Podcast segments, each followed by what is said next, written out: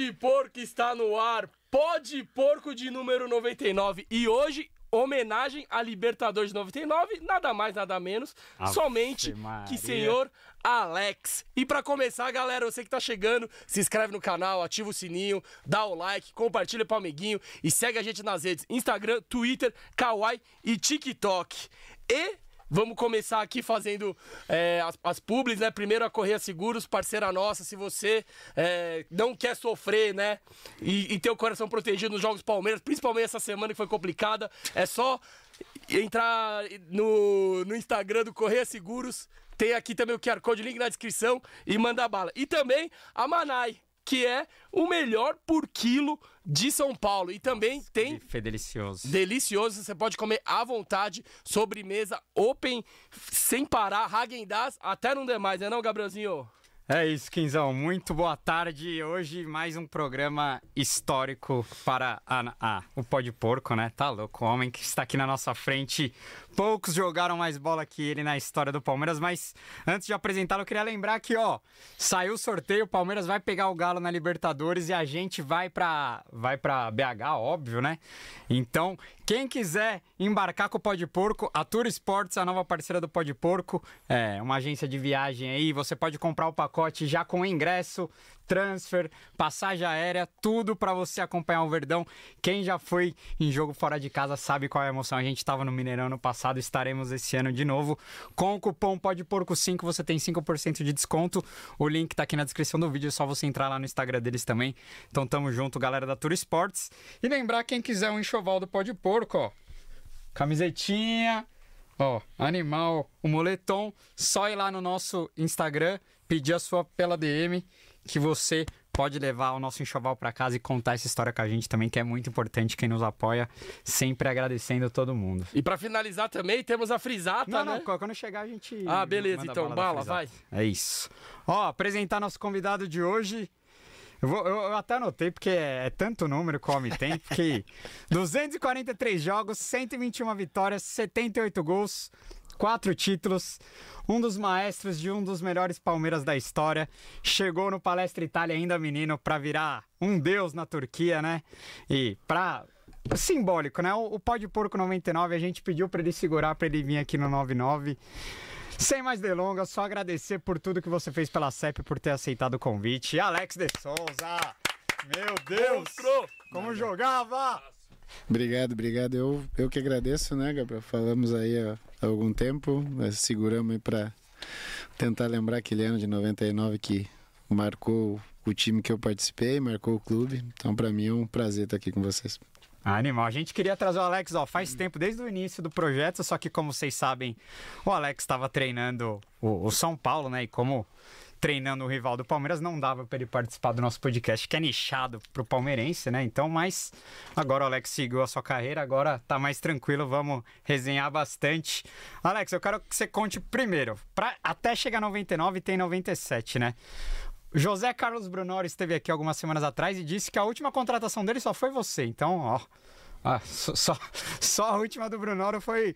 Alex, você tá falando que foi um pedido do Márcio Araújo. Tem gente que nem lembra do Márcio Araújo. Como que foi sua chegada no Palmeiras? O Filipão nem tava aqui. ainda, não, né? não, Felipe não, não existia nessa história, né? Na verdade, a história começa com o Tele, que vem um pouquinho antes e infelizmente vem, vem doente, né? Acaba não não conseguindo desenvolver o trabalho que o Palmeiras e o próprio Tele imaginavam na época, e com o Tele veio uma lista de jogadores. Uma lista de jovens jogadores. Eu era um jovem jogador lá em Curitiba, no qual é, o Tele e o pessoal dele tinham olhado, então essa lista vem para o Palmeiras. E ali no início de 97, eu sou um atleta do Curitiba jogando na seleção brasileira de juniores, né, jogando no Sul-Americano, e começa o papo com o Palmeiras com o Curitiba. E aí sim o, o Márcio Araújo é o treinador. Então, quando se confirma a contratação, é ali que tem aquela dúvida para onde eu vou, porque é aquela loucura de um menino que tem aí 18, 19 anos e joga numa divisão menor. Eu estava jogando na, na Série B no, no Curitiba em 95.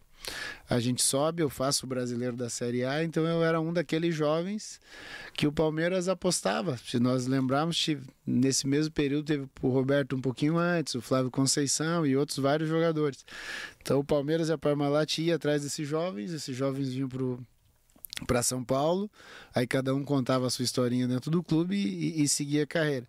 Então eu era esse naquele momento, né? Eu era um dos meninos que o Palmeiras enxergava potencial, outros clubes procuraram o Curitiba e a minha última conversa antes de tomar uma decisão de vir para o Palmeiras foi com o Márcio. E aonde entra o Brunoro? O Brunoro era o executivo da, da Parmalat, que acaba indo para Curitiba, fechando o negócio e eu acabo vindo para o Palmeiras. E só na, só na transação já foi uma mudança muito grande financeira de vida falando ou tipo foi só depois que você começou a ganhar? Cara, isso, isso, isso até é engraçado de falar porque eu tinha, eu tinha duas, duas situações a escolher, né? O, o Corinthians com o Banco Excel e o Palmeiras com a Parmalat. Então eu tinha que fazer uma escolha para onde, aonde eu iria. As propostas do Corinthians e a proposta do Palmeiras eram as mesmas para o clube. Então para o Curitiba importaria não pouco, não, não mudava nada. É, no meio do, do negócio, o Luxemburgo era o treinador do, do Santos também imaginava que poderia me levar para o Santos, mas o Santos acaba saindo um pouquinho antes, devido à condição financeira que o Curitiba exigia, talvez o Santos não atingisse naquele momento. Então eu ficava entre, eu fiquei entre o Corinthians e o e o Palmeiras. E aonde eu decido é num jogo aqui no Parque Antártica, que o Curitiba é eliminado pelo, pelo Palmeiras. A gente perde 4 a 2 Eu faço até um gol naquele dia.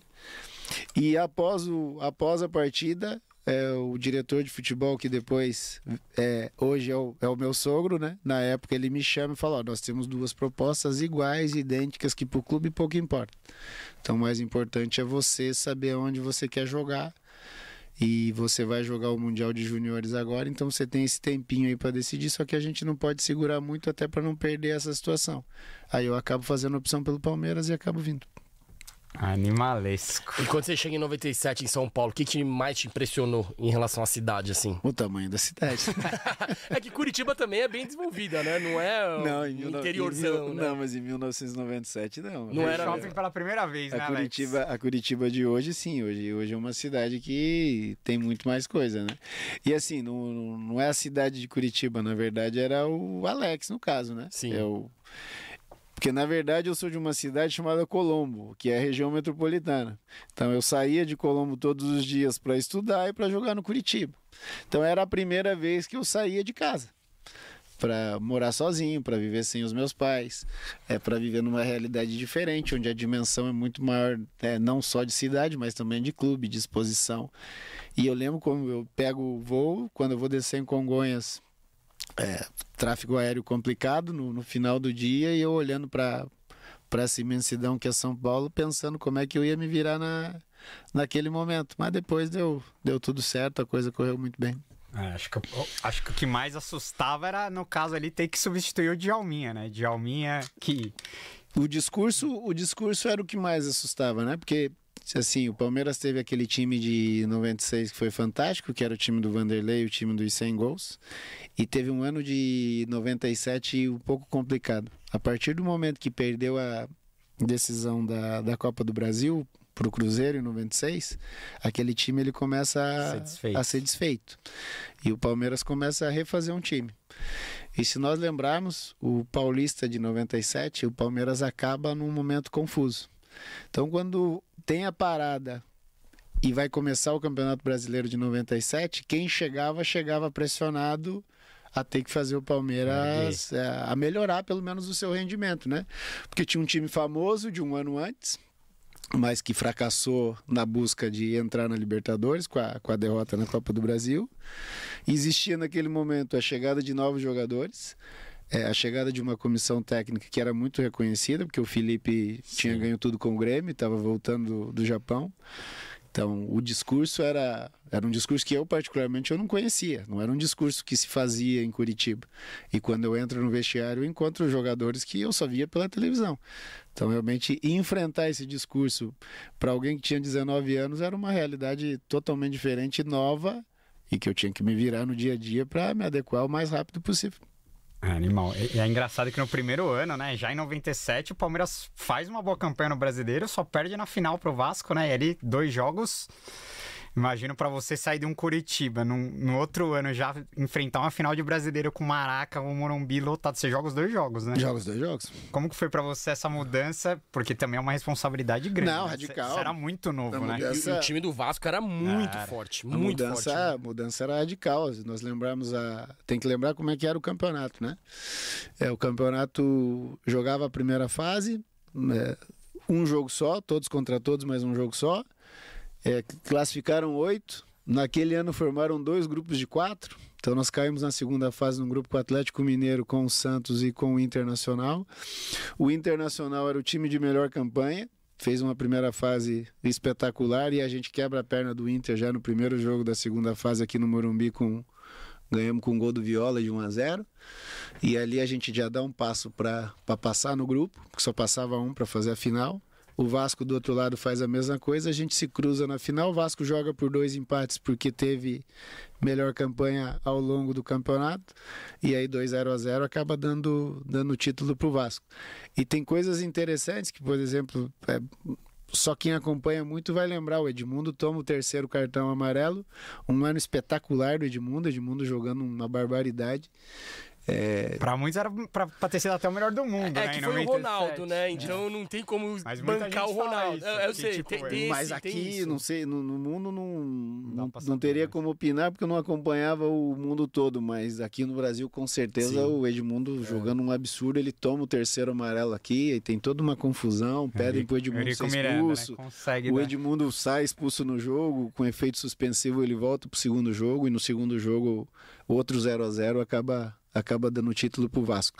E o mais louco é que de novo vem aquela pressão em cima do de nós, do Palmeiras, que é mais um ano que você tem a chance de ir para Libertadores e não consegue. Hoje acho que vão seis ou sete, né? Na época até nós- oito, dependendo, né? na época nós somos vice do Brasil e acabamos não, acabamos não tendo a vaga. Então esses foram os primeiros seis meses que para mim foi de um aprendizado absurdo, é, onde tive as dificuldades naturais, mas fui aprendendo a conviver com elas. Em 98, de quase emprestado, empre- emprestado partilheiro da Mercosul. Qual que foi, você acha que foi a- a- o ponto da virada ali? Ah, na verdade, vários fatores, né, cara? Mas assim, quando vira 97, porque o meu ano foi muito irregular, o meu ano fechadinho, né? De, Uhum. de quando eu chego no meio de 97, a final da Copa do Brasil de 98, com aquele gol do Oséias no Morumbi. Ali fecha um ano meu de, de Palmeiras. E o que que acontece? Eu faço uma primeira fase do Brasileiro de 97 muito boa, e eu faço uma segunda fase de Campeonato Brasileiro muito irregular. Então existia aquela, aquela crítica que é o seguinte: agora que precisa de um jogador com potencial, ele não consegue jogar. E realmente eu joguei abaixo do que eu tinha jogado a fase anterior. Começa o primeiro semestre de, da Mercosul, é, de 98, é, o time joga as, as competições iniciais com foco em ganhar a Copa do Brasil, que a gente consegue ganhar, que acaba com, com esse gol do Osés. Esse ano o Mercosul, se ganhasse, tinha vaga na Libertadores? Não. O que acontecia é que era aquela divisão da, da Copa do Brasil acabando no meio do ano. Sim. Muitos times já se davam por satisfeitos porque já tinham alcançado o Ah. objetivo do ano. Aham. E ainda tinha aquela, aquela janela ali de umas duas, três semanas de treino para começar o Campeonato Brasileiro. Era quando muitas equipes saíam do Brasil, iam fazer excursão na Europa, iam jogar fora, porque tinha aquele, tinha aquele espaço ali. Então, nesse período de Rio-São Paulo, eh, Campeonato Paulista e Copa do Brasil, eu, de novo, eu mantive uma irregularidade. Então, eu fiz jogos bons, jogos ruins, jogos horríveis, jogos maravilhosos. E eu costumo dizer que de todos os títulos que eu participei, que eu tive a felicidade de participar é, em todos os clubes que eu joguei, o único título que eu não tenho participação efetiva é esse da Copa do Brasil de 98. A minha participação foi bem baixa. Eu faço um gol contra o Ceará, num jogo que a gente goleia, que se eu não fizesse não mudaria nada, mas eu não tive participação efetiva. Então nós vamos para essa janela de treino, nós vamos para Caldas Novas, no interior de Goiás, que o Palmeiras às vezes ia ali. E no primeiro treino eu dou um azar danado. É, eu vou meio mole no Clebão, que dá três de mim. e nessa é, era um campo amador, eu, eu tenho uma trombada com uma mureta que protegia a saída para o vestiário. E nessa de, de, da trombada eu acabo me machucando e perco essas semanas de treino. No meu retorno para São Paulo, o Lapola, que era o diretor na época, ele me chama dizendo que uma das coisas que o Felipe queria fazer naquele momento era algumas mudanças e nessas mudanças estaria uma possibilidade da minha saída e um clube que se mostrava disposto a, a ter a, a minha presença como jogador era o Botafogo. E eu disse que não iria, que eu saí de Curitiba para poder fazer sucesso no Palmeiras e que se fosse para sair eu ia voltar para Curitiba e tentar trilhar um outro caminho, mas que para o Botafogo eu não iria. Não era nada contra o Botafogo, era a minha tentativa de provar no Palmeiras. Porque antes disso, devido a essa minha irregularidade, o Felipe já tinha trazido três meias: Jackson, Arilson e Darcy. E esses caras estavam ali. O Jackson E tinha o Zinho que era um Não, o Zinho, o 8 Zinho era, barra o- 10, não, né? o Zinho, mas o Zinho era absoluto, né? O Zinho era Marquinhos absoluto. já tinha ido embora, né? Marquinhos foi embora no final do Brasileiro. Quando eu chego, eu disputo Ah. espaço com o Marquinhos. Quando eu assumo a posição, o Marquinhos acaba seguindo um outro. Se eu não me engano, foi pra Portuguesa. Salvo engano, não lembro. Mas, é acaba- piada comparar esses três. Não, o Jackson era bom jogador, mas era piada comparar esses O três com o Jackson, Alex, né? o Jackson chegou na, o Jackson chegou à seleção brasileira. Sim, era bom período. jogador. sim. Talvez eram jogadores mais velhos, mais né? velhos. Mais É. Todos Tipo, eles, todos é. eles mais velhos que Ah, eu. O Arilson, o, Darcy bem mais velho. O Arilson também era jogador da Talvez seleção a ideia do brasileira. Filipão não sei, era te dar uma cancha pra você cara, voltar um pouco mais. Mas não- ele já tinha jogado entro- um ano praticamente, então... Assim, o- a a análise que eu faço depois de tanto tempo é o seguinte: quando eu venho, eu não venho através do Felipe. Eu venho pré-Felipe. Então, quando o Felipe chega como treinador, eu já dou, já sou contratado do Palmeiras. Eu era um dos jovens que o Palmeiras acreditava no potencial e que ali eu teria que provar. Então, eu teria que provar para o Felipe, que chegou depois, de que eu tinha condição de fazer com que aquele investimento que o Palmeiras fez valesse a pena. E aí, voltando nessa situação, com com esses jogadores todos, eu chego para começar o, o brasileiro no segundo semestre de 98 e começo o brasileiro e a Mercosul junto. E eu vim desse processo de uma, uma intertemporada ruim, porque eu me machuquei, e sai a lista da Mercosul. Quando sai a lista da Mercosul, o Filipão ainda está na dúvida se eu estou na lista da Mercosul ou não. Tanto que eu sou campeão da Mercosul sendo o número 20. É uma das dúvidas que tem ali. Então eu sou um dos últimos inscritos, porque o Quem Fili- foi o 10, você lembra? Rogério. Então, eu tenho uma, tenho uma das dúvidas ali se eu entro ou não entro. E para mim tem um jogo que é icônico, que eu tenho três caras no Palmeiras que eu tenho um agradecimento assim eterno, que é o Arce, o Zinho e o César Sampaio. Que os caras eram mais velhos, eram mais acostumados e cada um à sua maneira é, mexiam comigo para para que eu crescesse e realmente eles me ajudaram bastante. Nós fomos fazer um jogo em Curitiba com o Atlético Paranaense, eu estava no banco, início do Campeonato Brasileiro e jogando no estádio do Pinheirão, que era um estádio antigo que tem lá que hoje não, não existe mais. E era um túnel comprido. Então, quando a gente desce pro intervalo, desce num 0 a 0 o Paulo Paixão me chama e fala: vai aquecer que você vai entrar no intervalo. Então, o discurso do Filipão é, para os jogadores, enquanto eu aqueço, é o seguinte: ó, o Alex vai entrar, mas eu não sei que tipo de Alex vai entrar. O Alex que vai nos ajudar ou o Alex vai ser um a menos dentro do campo. E eu tô aquecendo e ouvindo isso. E ele vira pro César Sampaio e fala: é responsabilidade sua. Você vai cuidar do guri dentro do jogo. E quando eu venho pra roda, o Sampaio fala o seguinte: ó, todas as bolas que eu pegar eu vou te dar, você se vira. Você não quer ser camisa 10? Então se vira, assume e joga. Você ouviu o que ele falou. Eu dou muita sorte porque a primeira bola que eu pego, eu faço uma tabela com o Almir e a gente ganha 1x0 com um gol meu. Nossa. Então, assim, pra mim, eu pessoalmente, pra mim, esse é um jogo marco pra mim, porque se o meu treinador tá falando isso internamente pro meu grupo de jogadores, pros meus companheiros, e pede pro capitão do time, um jogador que era referência do clube, que era o César. E o próprio César fala: Olha, eu confio, vou dar bola, qualquer bola eu vou dar em você, você se vira. A partir dali começa a ter uma virada pra mim. Então, assim, aquela irregularidade que existiu até aquele momento, a partir dali ele não existiu mais. Eu fui importante na Mercosul, fui importante naquele ano. Ah, você acaba como artilheiro da Mercosul. Acaba como artilheiro da Mercosul. E a gente foi campeão, que era o, a, o tratamento dentro do clube, é como se fosse um, uma preparação para a Libertadores, que a gente tinha ganho a vaga através da Copa do Brasil. Então, a partir dali, eu começo a ter um, é uma nova vida dentro do Palmeiras. Mesmo assim, tendo que provar todos os dias que eu tinha que jogar, porque é a exigência do clube, né? E era a exigência de um grupo forte, de um treinador que a gente tinha. E você acha que o Felipão ele falava, ele tinha esse discurso pra te motivar ou é porque ele achava que era isso mesmo? Não, eu acho que pelas duas coisas. Porque era isso mesmo, né? Eu era irregular. Até aquele momento eu era um jogador irregular. Eu fazia jogos espetaculares que eu ajudava muito o time e tinha jogos que eu não jogava tão bem. Sim. Só que ao, ao longo do tempo você também vai aprendendo que muitas vezes você joga mal por si só, Muitas vezes você joga mal porque o teu companheiro te atrapalha, muitas vezes você joga mal porque o teu adversário tá te marcando de uma, de uma maneira boa, e isso tudo você tem que ir descobrindo. E isso eu fui aprendendo com o Arce, isso eu fui aprendendo com o Zinho, isso eu fui aprendendo com o César. E aos poucos você vai melhorando nesse sentido. Porque a grande dificuldade, por exemplo, eu adoro ver essas. O pessoal faz um monte de comparação e tal, fulano com, com outro, esse com aquele. E quando eu falo isso com o Gabriel, quando vão me comparar no Palmeiras com o jogador, eu falo: a primeira coisa tem que pôr parâmetro na comparação. Eu era um menino de 19 anos. Se você pegar um menino de 19 anos e comparar com um cara de 26, já dá diferença. Uhum. Ah, Então, assim, eu era um menino de 19, 20 anos que estava aprendendo com as coisas. Então, eu chego de um jeito e saio de outro. Eu chego um bom jogador e saio melhor do que eu cheguei. Então, o processo evolutivo, é, ele foi, foi bem feito, ele foi legal. Voltando no Filipão, eu acho que as duas coisas. Era real, eu era irregular mesmo, e era uma característica do Felipe. Ele fazia isso. Ele instigava, ele cutucava para ver que tipo de reação o jogador teria. Alguns reagiam bem, foi o meu caso.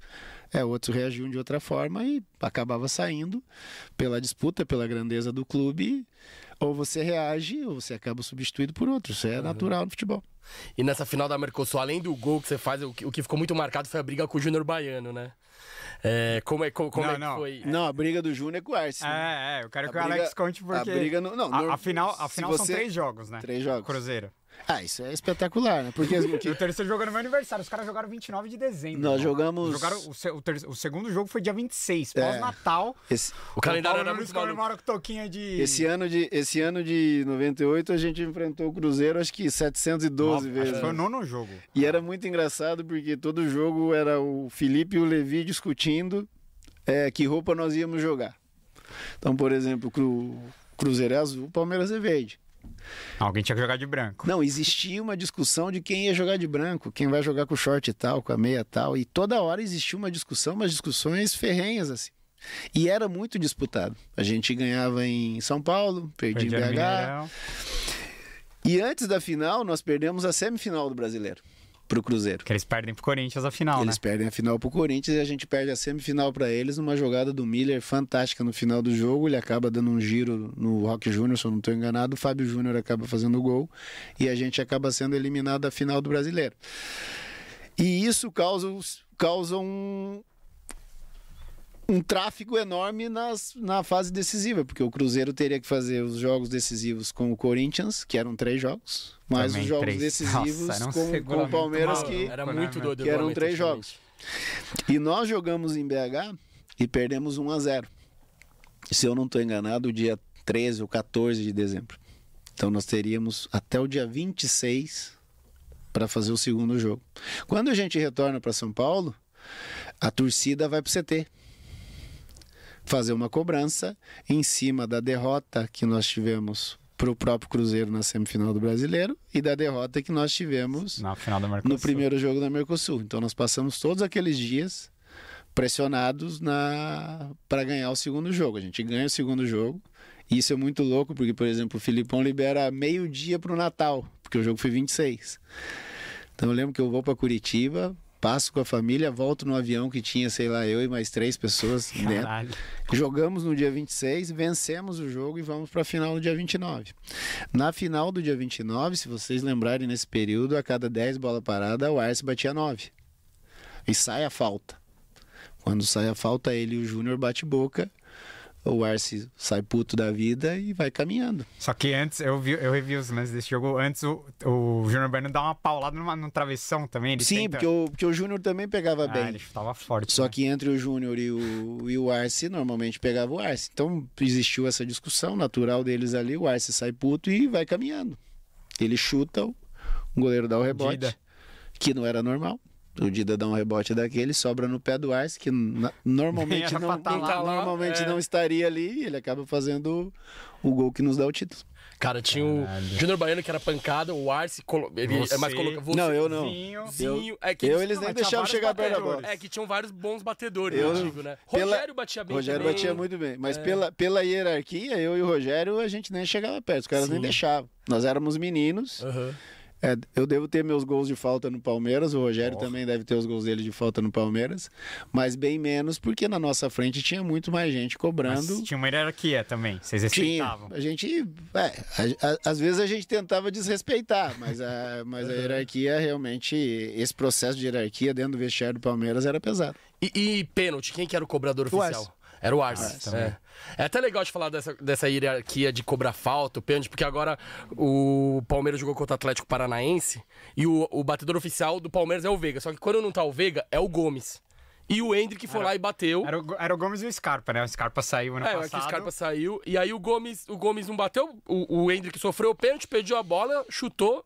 Errou, da- não sei se você chegou a ver, de uma Vi. forma meio displicente. O que, que você acha que rolou ali? É o Gomes, ele liberar, entre aspas, autorizar a cobrança, é, é algo legal da parte dele? Ou você acha que não? Se o Cara, treinador depende- determinou que o depende- batedor oficial é fulano, tem que ser o fulano. Eu não posso emitir opinião porque eu não sei o que eles combinaram. O que eu posso dizer é o seguinte: tudo é combinado. Ainda mais num, num clube que está tão redondo como o Palmeiras.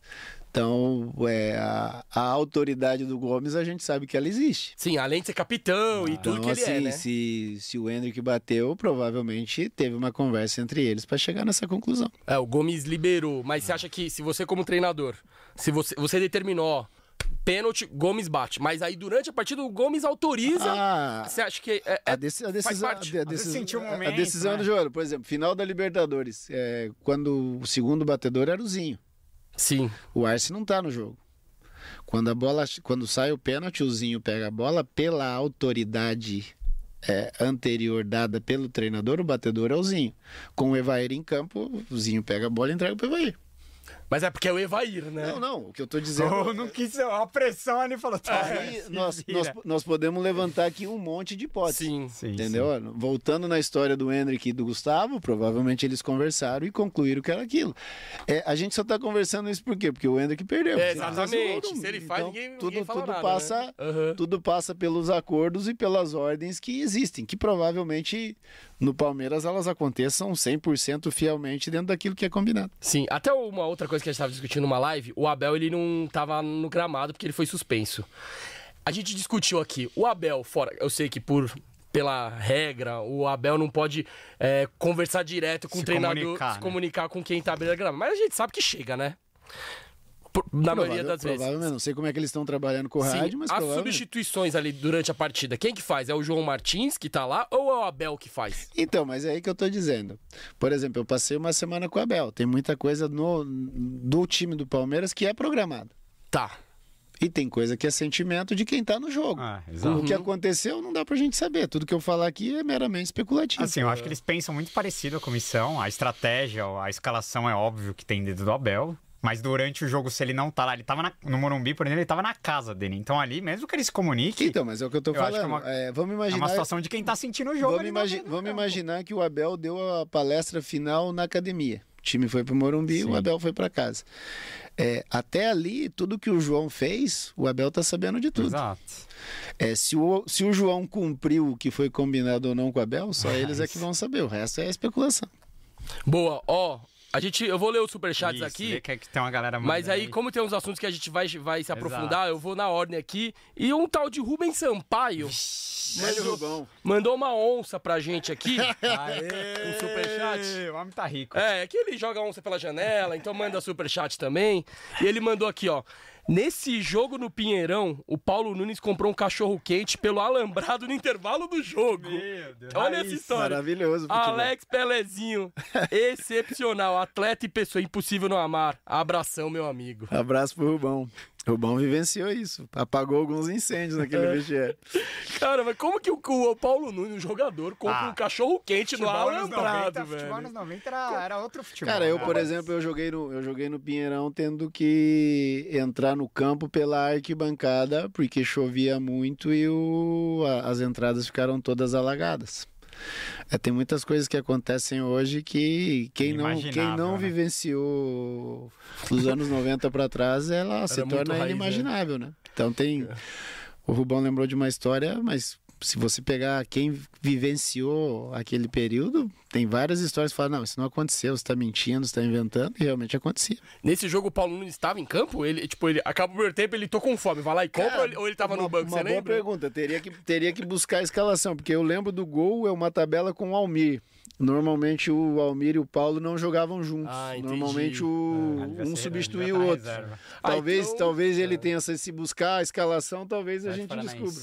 É. Brasileiro de 98. Brasileiro de 98, Atlético Paranaense e, e Palmeiras. Menos mal, né? Imagina se o cara tá durante o jogo Não, intervalo, ele vou é comprar louco. um dog Não, não. no alambrado. Aí Paulinho, não dá, né? Paulinho é maluco, mas não chega a esse ponto.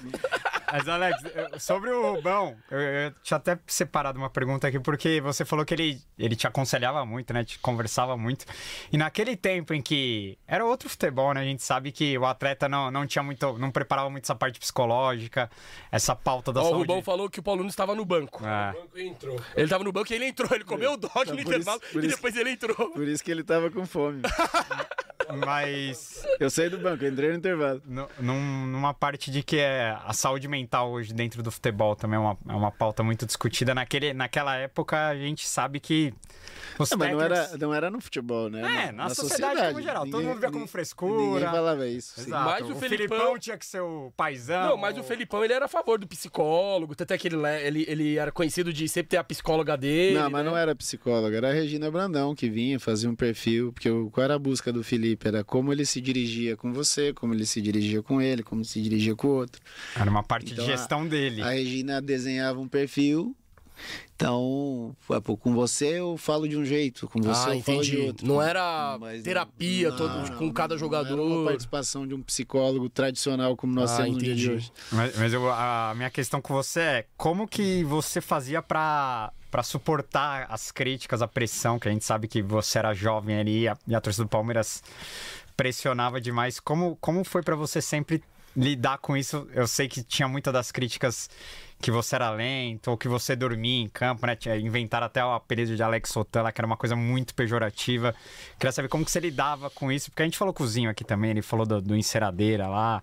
Enfim, como que você conseguiu dar a volta por cima? Porque em 99 tem o famoso jogo contra o Vasco, que muita gente acha que é o seu ponto de virada também, né? Porque você toma uma vaia gigantesca. Enfim, eu queria que você falasse como que era para resolver esses problemas é, de pressão e de cabeça mesmo, na, numa época em que era uma pauta totalmente é, inacessível. Né? Então, uma época que ninguém, ninguém falava em estatística e participação, eu já tinha uma preocupação com isso, porque é, uma das coisas que eu aprendi logo do início é o seguinte: eu não ia correr igual o Zinho corria. Porque o que, que o Zinho fazia? O Zinho era o cara do desafogo. Então o time apertou, você dá a bola no Zinho. Só que o Zinho normalmente ele se posicionava numa zona que estava longe do campo, é, longe do gol adversário. Então eu, eu me questionava muito aonde eu tenho que me posicionar nessa história aqui. Ser mais participativo como o Elzinho ou ser mais decisivo um pouco mais na frente? Por isso eu digo do, do próprio Zinho, do César Sampaio e do, do Arce. Cara, se posiciona um pouquinho mais para cá, é, porque a, a tua chance de estar mais próximo do Oséias e do Paulo ela é maior. Então, como é que eu me defendia disso? As críticas eram assim: ele participa pouco, eu participava pouco. O Zinho tocava 400 vezes na bola, eu tocava 50, mas era 1 a 0 o gol meu. E o entendimento disso para quem criticava era que o Zinho participava muito e eu participava menos. E na hora era doído de ouvir isso, mas era real. Então, se eu olho a minha carreira hoje, o Zinho era um jogador que tocava 500, 600 vezes na bola por jogo, eu tocava 200. Só que eu fiz 400 gols, o Zinho deve ter feito 150. Ah, eu sou mais importante do que o Zinho era? Não, as nossas funções elas Exato. só eram diferentes. Então, como eu me defendi era nesse sentido, de conversando com esses caras e vendo aonde eu posso ser importante. Então, muitas das coisas que eh, se pede hoje para fazer, eu fazia naquela época. Só que depois eu fui aprendendo que, por exemplo, muito jogo era feito pelo tubo. O cara não tá Não no, tava no estádio, estádio. o cara não tá vendo a movimentação, a minha participação é menor. Então, por exemplo, era lateral que o Arce ia cobrar do lado direito. As movimentações começavam do lado direito, eu saía caminhando e ia lá pro lado esquerdo. Que eu brincava com o Sampaio que eu ia jogar no contrafluxo. Porque eu falava, deixa o Zinho aí, o Rogério aí, eles gostam desse desse aglutinado aí, desse montão de gente, pega a bola e gira pro lado de lá que eu e o Júnior vamos estar por lá. Quem vê isso na televisão não me vê. Eu tô fora daquele bolo. Quem vê isso no estádio tem a visão do que está sendo feito.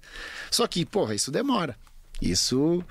E uma das maiores vitórias minha enquanto jogador de futebol é que eu discutia isso, eu perdi a discussão na época, mas eu ia provando para os caras de que eu podia ser importante pro time. Foi assim no Palmeiras e foi assim na, na sequência da minha carreira. Fácil não era. É, e não existia esse tipo de papo. É o seguinte: você vai pro treino amanhã e treina de novo, e você vai pro jogo e joga de novo. Amanhã você joga um pouquinho melhor, um pouquinho pior, mas enfrenta. Mas não existia esse papo, não era no futebol, era na sociedade em geral. É, o que a gente hoje discute, na época se colocava como frescura. Ou você enfrenta ou você não enfrenta. E no meu caso eu tive que enfrentar para seguir. Caralho, animalesco. Eu quero colocar uns gols do, do Alex aqui de 99, porque você tava falando que não, não, não deixavam. Ou você respeitava a hierarquia das faltas, né? Mas eu coloquei um, um jogo aí. Não, não é esse não. Não, não é o primeiro lá, ó. Isso. Ixi, ah, nossa. Esse? Apagaram. É, é que saiu, na verdade. Eu, eu, fui, eu fui pesquisar alguma coisa, mas era, era o Palmeiras e Grêmio. Vai voltando que vai aparecer aí. Ixi, aí, aí, aí. jabá do, Ixi, não. do, do concorrente. Isso. Não, tudo bem. Não, moral pros caras lá. Passa um pouco, Greginho. Aí, aí, tá bom, tá bom. Ronaldinho Gaúcho no Grêmio. Nossa. velhos amigos. Para Cláudio Duarte e Cláudio Duarte, não. para Luiz Felipe, comemoração. Vira um. A maior parte da alegria de Luiz Felipe foi obra de Alex. Primeiro ele cobrou falta e Danley mal se mexeu. 1 a Nossa. 0 Palmeiras. Bati a mão na bola, homem. Ronaldo Alves fez pênalti. Esse penaltizinho mandrake pra nós também, viu? Evair bateu e marcou. No segundo tempo, Alex voltou para bater mais uma falta. Tocou, Olha. mas a cobrança foi perfeita. 3 a 0. Alex ainda deu o passe para o quarto gol. Gol de Júnior.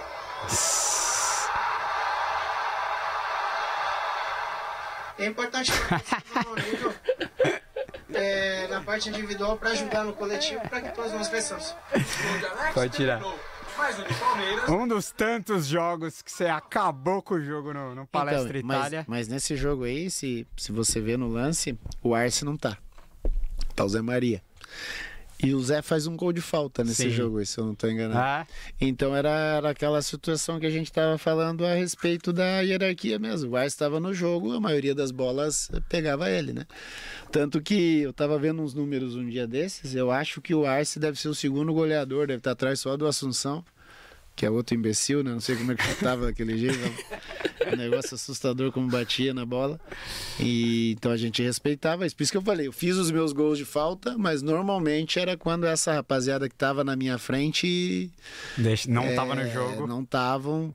Poucas as vezes, pouquíssimas às vezes, por exemplo, tem dois lances com a camisa do Palmeiras que eu lamento, que é o gol do Mundial é, com o Manchester e, o, e uma falta que eu cobro em 97 no Germano, no primeiro jogo, que a falta do Germano não era para eu cobrar. Normalmente cobraria o Zinho. E naquele dia ali, eu conversando com o Zinho, ele liberou, eu acabo batendo, infelizmente ela, ela pega na trave. Mas normalmente a hierarquia funcionava. O Arce era o batedor e na sequência vinha Zinho, vinha Evair. E aí eu. A do Manchester que você diz é o gol que você que é faz e que anulam, faço, né? Que infelizmente anularam. Mas você acha que o, o, Ale- o Arce cobrava melhor falta que você ou não? Cobrava. Ele era melhor. Cobrava. O Zinho não, né? Cara, o Zinho cobrava menos. Aham. Eu não posso falar muito do Zinho porque o próprio Arce não deixava. Só que aí, de novo, volta naquela situação. Eu era um menino de 20 contra o Arce com 26, 27. Ou seja, era um cara que tinha muito mais tempo de treino que eu. Era um cara que tinha é, muito mais coragem para bater na bola de, de alguma forma. Que aí, quando eu atinjo a idade que, que o Arce tinha no Palmeiras, eu também já tenho mais confiança para pegar certo tipo de bola, mas eu já não estava mais no Palmeiras, eu já tinha saído. Então, isso eu vejo como uma situação totalmente natural. E o Zinho nunca foi o especialista, né? É que você era, né? Eu, eu passei a ser depois, né? Mas o Zinho não era esse especialista, até porque o Zinho deu azar, né?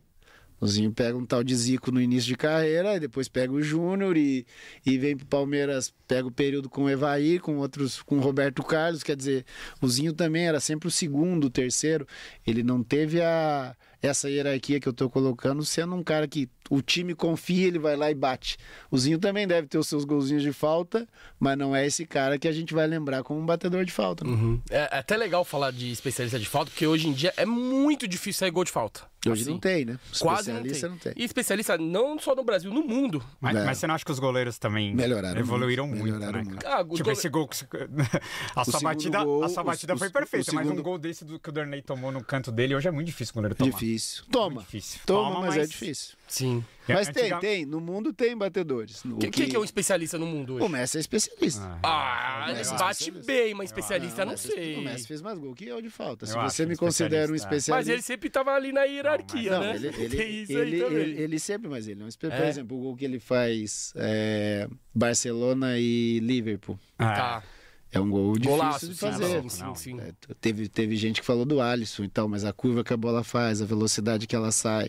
Tem, tem. O- Neymar, por exemplo, nos últimos anos dele, ele pegou bem, pegou bem as bolas paradas. É que assim, a gente sempre faz uma referência e quando olha lá pra trás, você começa a lembrar um seguido do outro. Tinha muito antigamente. Tinha- tinha- Muitos. Vários, vários clubes tinham dois, três batedores. E aí você começa a sentir falta de tanta gente, mas ainda tem. Animal. Ó, tem muita gente mandando mensagem aqui no superchat. A gente vai ler, é que a gente tá tentando fazer um- uma resenha na ordem cronológica aqui. A gente tá falando de 99 ainda. Muita gente falando do seu gol com o Rogério Senna e do chapéu. A gente vai Vamos falar, falar. disso. Já agradecendo a todo mundo que tá mandando superchat aqui. A gente vai ler. é, e pedir pra galera sentar o dedo no like aí. Quase 2.500 pessoas assistindo a gente com o Alex aqui. Então, Legal demais. Agora, Alex, sobre 99, eu tava, tava até falando pro Alex, eu trouxe aqui uma Playboy que eu tenho na minha coleção do meu pai, que é uma entrevista do Alex em 2004, que é sensacional a entrevista. É, e você fala nessa entrevista que ali em 99 há um jogo em Assunção, no Paraguai, em que há um racha no elenco, de que, tipo, o elenco fingia que era a tal da família escolar, mas e- é, ali em algum momento há um racha. E, e e eu te perguntei, você falou que já tinha falado outras vezes que era o Zinho, e você falou que naquele momento você tinha alguns atritos com o Zinho, né? E a gente sabe que aquele elenco tinha muita muita treta, né, de ego, enfim. Como que eu queria que você falasse um pouco disso e se você acha que atrapalhou, você acha que se o elenco fosse um pouco mais unido, as coisas poderiam ter saído até melhores. né? Não, não atrapalhou em nada. Não atrapalhou em nada, até porque esse dia o, aula, o Zinho deu uma aula. O Zinho deu uma aula. Tanto que eu eh, falei pra você aqui, até fora aqui, né? Eu tinha muitos problemas com o Zinho e a culpa era minha. O Zinho era o jogador campeão do mundo, o Zinho era o capitão do time, o Zinho era o exemplo do time. Eu era um moleque mimado que achava que tinha uma perna esquerda maravilhosa e queria fazer as coisas do meu jeito. Aos poucos eu tive que ir colocando as coisas no lugar, aprendendo, evoluindo, e o Zinho tem uma participação absurda nisso. Isso eu já falei para ele várias vezes. Mas naquele período, é, o Zinho era chato pra cacete e eu era um moleque mimado, folgado, que queria fazer as coisas da minha forma. Nisso o Arce e o César Sampaio ajudavam muito. E essa história do Paraguai é que nós chegamos no Paraguai para um jogo e o Zinho pergunta se alguém tinha algum problema e a gente responde que tinha. Essas coisas que eu tô acabando de dizer. Pô, você é muito chato, você faz isso, faz aquilo. E ele dá uma aula para nós. Ele fala, é, realmente, a gente não precisa ser amigo, a gente não precisa ser os, os melhores colegas aqui. Só que tem uma coisa, a gente representa um clube onde milhões de torcedores estão atrás, que é o Palmeiras. Então, todas essas coisas, a partir do momento que a gente entrar na academia, elas têm que ficar para fora. E ficando para fora, cada um vai fazer o seu da melhor maneira possível. E fazendo o seu da melhor maneira possível, nós somos um time muito forte. Então, naquela, naquela manhã em Assunção, o Zinho deu uma aula e é uma aula que eu carreguei pro resto da vida. Porque a partir dali a gente começa a olhar, eu particularmente começo a olhar as coisas de uma maneira é, diferente. Quando você tem 20, 21 anos, você acha que Tá sabe de tudo, esse cara é um velho, não tinha nem que estar aqui. E essas coisas existiam, existiam as discussões, mas nesse dia, todo mundo jogando tudo aquilo que pensava é, de maneira frontal, mas facilitou pra gente seguir pra frente. É, mas nessa mesma entrevista, ó, você conta uma passagem do Arce, que você divide o quarto com o Arce Sim, na, na final, do Mundial. Final do. E o Arce fala que o Palmeiras não foi campeão por um castigo de Deus, Ah, não, né? Porque aí- é, criou-se aí- a família escolar e, e ele quis dizer que não tinha porra nenhuma de união, de família. Não, até- que até- o Palmeiras tinha sido. E não, eu não acho que tenha sido isso, tá? O Não, Palmeiras não claro perdeu não. por falta de Claro união que- do grupo. Não, até porque assim, quando a gente fala em família, qualquer família, qualquer família que está nos assistindo, todas elas têm problema. Sim. Eu, eu, particularmente, eu não conheço uma família no qual a coisa funcione toda redonda. E quando a gente está falando de família, nós estamos falando de irmão, de pai, de mãe, é, talvez de um primo, é, de um cunhado que é um agregado, mas entrou na família. Problemas existem, você senta e resolve.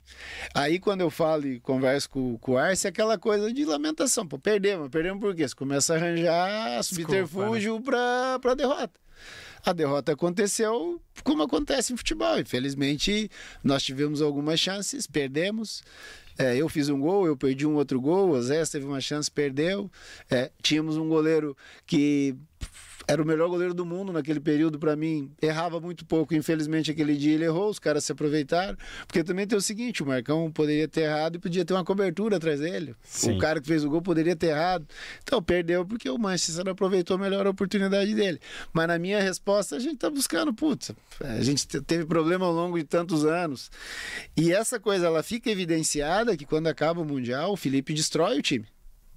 O time de 99 para 2000 é um Exato. time diferente. Sim. Perde Então, muita gente. Na, na percepção da comissão técnica, é, porra, temos que fazer algumas mudanças aqui, porque com esse grupo nós não podemos seguir mais tempo. Então era mais nesse sentido. Mas você agora como um treinador de futebol, como que você enxerga essa coisa do... Porque, por exemplo, a gente teve o Scarpa aqui ano passado e ele falou, cara, esse ano foi o melhor ambiente que eu peguei no Palmeiras. Você teve lá agora recentemente. É, e, e realmente a gente, pelo que parece, é um grupo muito unido. E o Scarpa falou que faz sim diferença quando você tem um grupo Faz, muito é, unido. é óbvio que faz. Se Hoje você, como treinador, você, você sente que é muito melhor você ter um grupo uniforme, unido? É óbvio, que- isso, isso é inegável, mas quem faz essa limpeza, quem faz essas mudanças é a comissão técnica com o clube, porque vários momentos, vários treinadores citam, ó, tira esse aqui, porque tá atrapalhando. Aí o clube não consegue tirar ou por contrato, ou porque não acredita no que o treinador tá pedindo.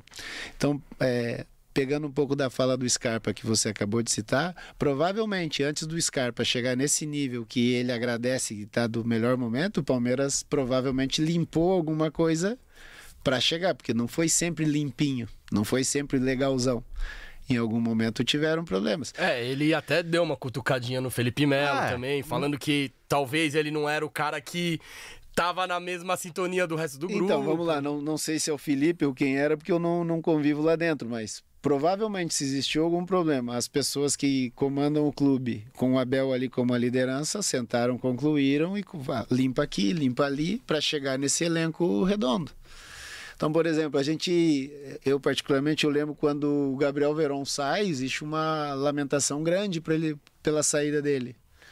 E o pessoal do Palmeiras não lamentava nada. O pessoal do Palmeiras, não, nós vamos vender, ele vai seguir a vida dele, nós vamos seguir a nossa. Provavelmente eles concluíram que era o melhor momento para que o menino saísse naquele período. Por quê?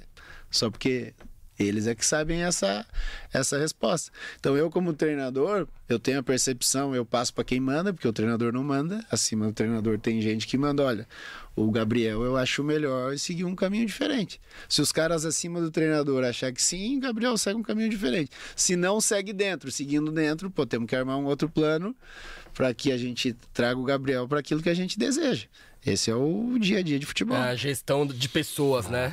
Que, a- que talvez seja mais importante Ah. que a parte tática, que essa parte de campo, né? Num nível, num nível do tamanho do Palmeiras, com certeza, porque todo, todos ali, não sei, o- não sei o número total do grupo do Palmeiras, mas é qualquer um que o Abel queira ali para pôr para jogar, tem condição de jogar. E aí cada um defende o seu ego, cada um tem a- o seu sonho individual.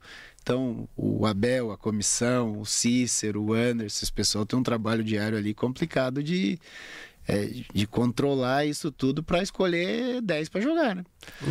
Animales, que a gente vai falar com o Alex muito ainda dessa parte do Palmeiras de Abel Feira que ele viveu uma semana lá dentro. É... Mas eu não posso falar, eu fiz um, um É, atestado fez de... um atestado. Não, é. não, não vai. Eu, eu tô É, é gerenciando. confidencial.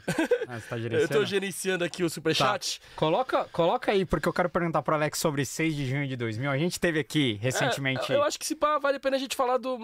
Fechar 99 aqui, né? Falar do jogo contra o River também, que, Pode é, ser, que, é- pode que é- ser, que é legal. pode ser. É, em 99, qual que foi o seu melhor jogo? Você foi contra o Vasco ou foi contra o River? Não, contra o River. Contra o River, Contra o aqui foi. O do Vasco foi de tensão, porque eu jogo muito mal o primeiro jogo aqui. Aqui no segundo você joga muito em São É, Januário, no, né? No primeiro eu jogo muito mal e tem uma coisa que pra mim é maravilhoso. Eu acho isso maravilhoso. É, as pessoas hoje é, me encontram, falam que eu fui gênio, que eu joguei um monte, que eu nunca fui vaiado e tal. Eu falo, gente, eu tava num jogo no Parque Antártico que foi a maior vaia que eu vi um jogador tomar, que foi comigo mesmo. Porque a hora que eu sou substituído, eu saio tranquilo, por quê? Porque eu ser substituído naquele período era algo normal. Eu saía substituído a praticamente todos os jogos. Era uma substituição padrão do Felipe. É, se o Felipe quisesse abrir o time, ele me tirava, punha o Euler. Se o, Felipe, se o Felipe quisesse fechar um pouquinho, ele vinha com o Galeano ou vinha com o Rogério, e depen- dependia de quem ele tivesse começado. A substituição era padrão, eu já estava acostumado com aquilo. Então, quando eu vejo na beirada do campo, falei, vou sair, eu.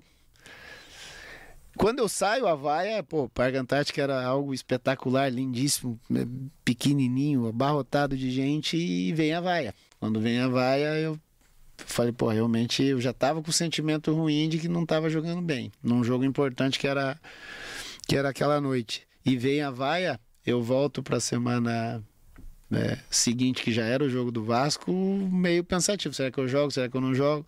E aconteceu um negócio muito legal que deve ter imagem por aí perdida.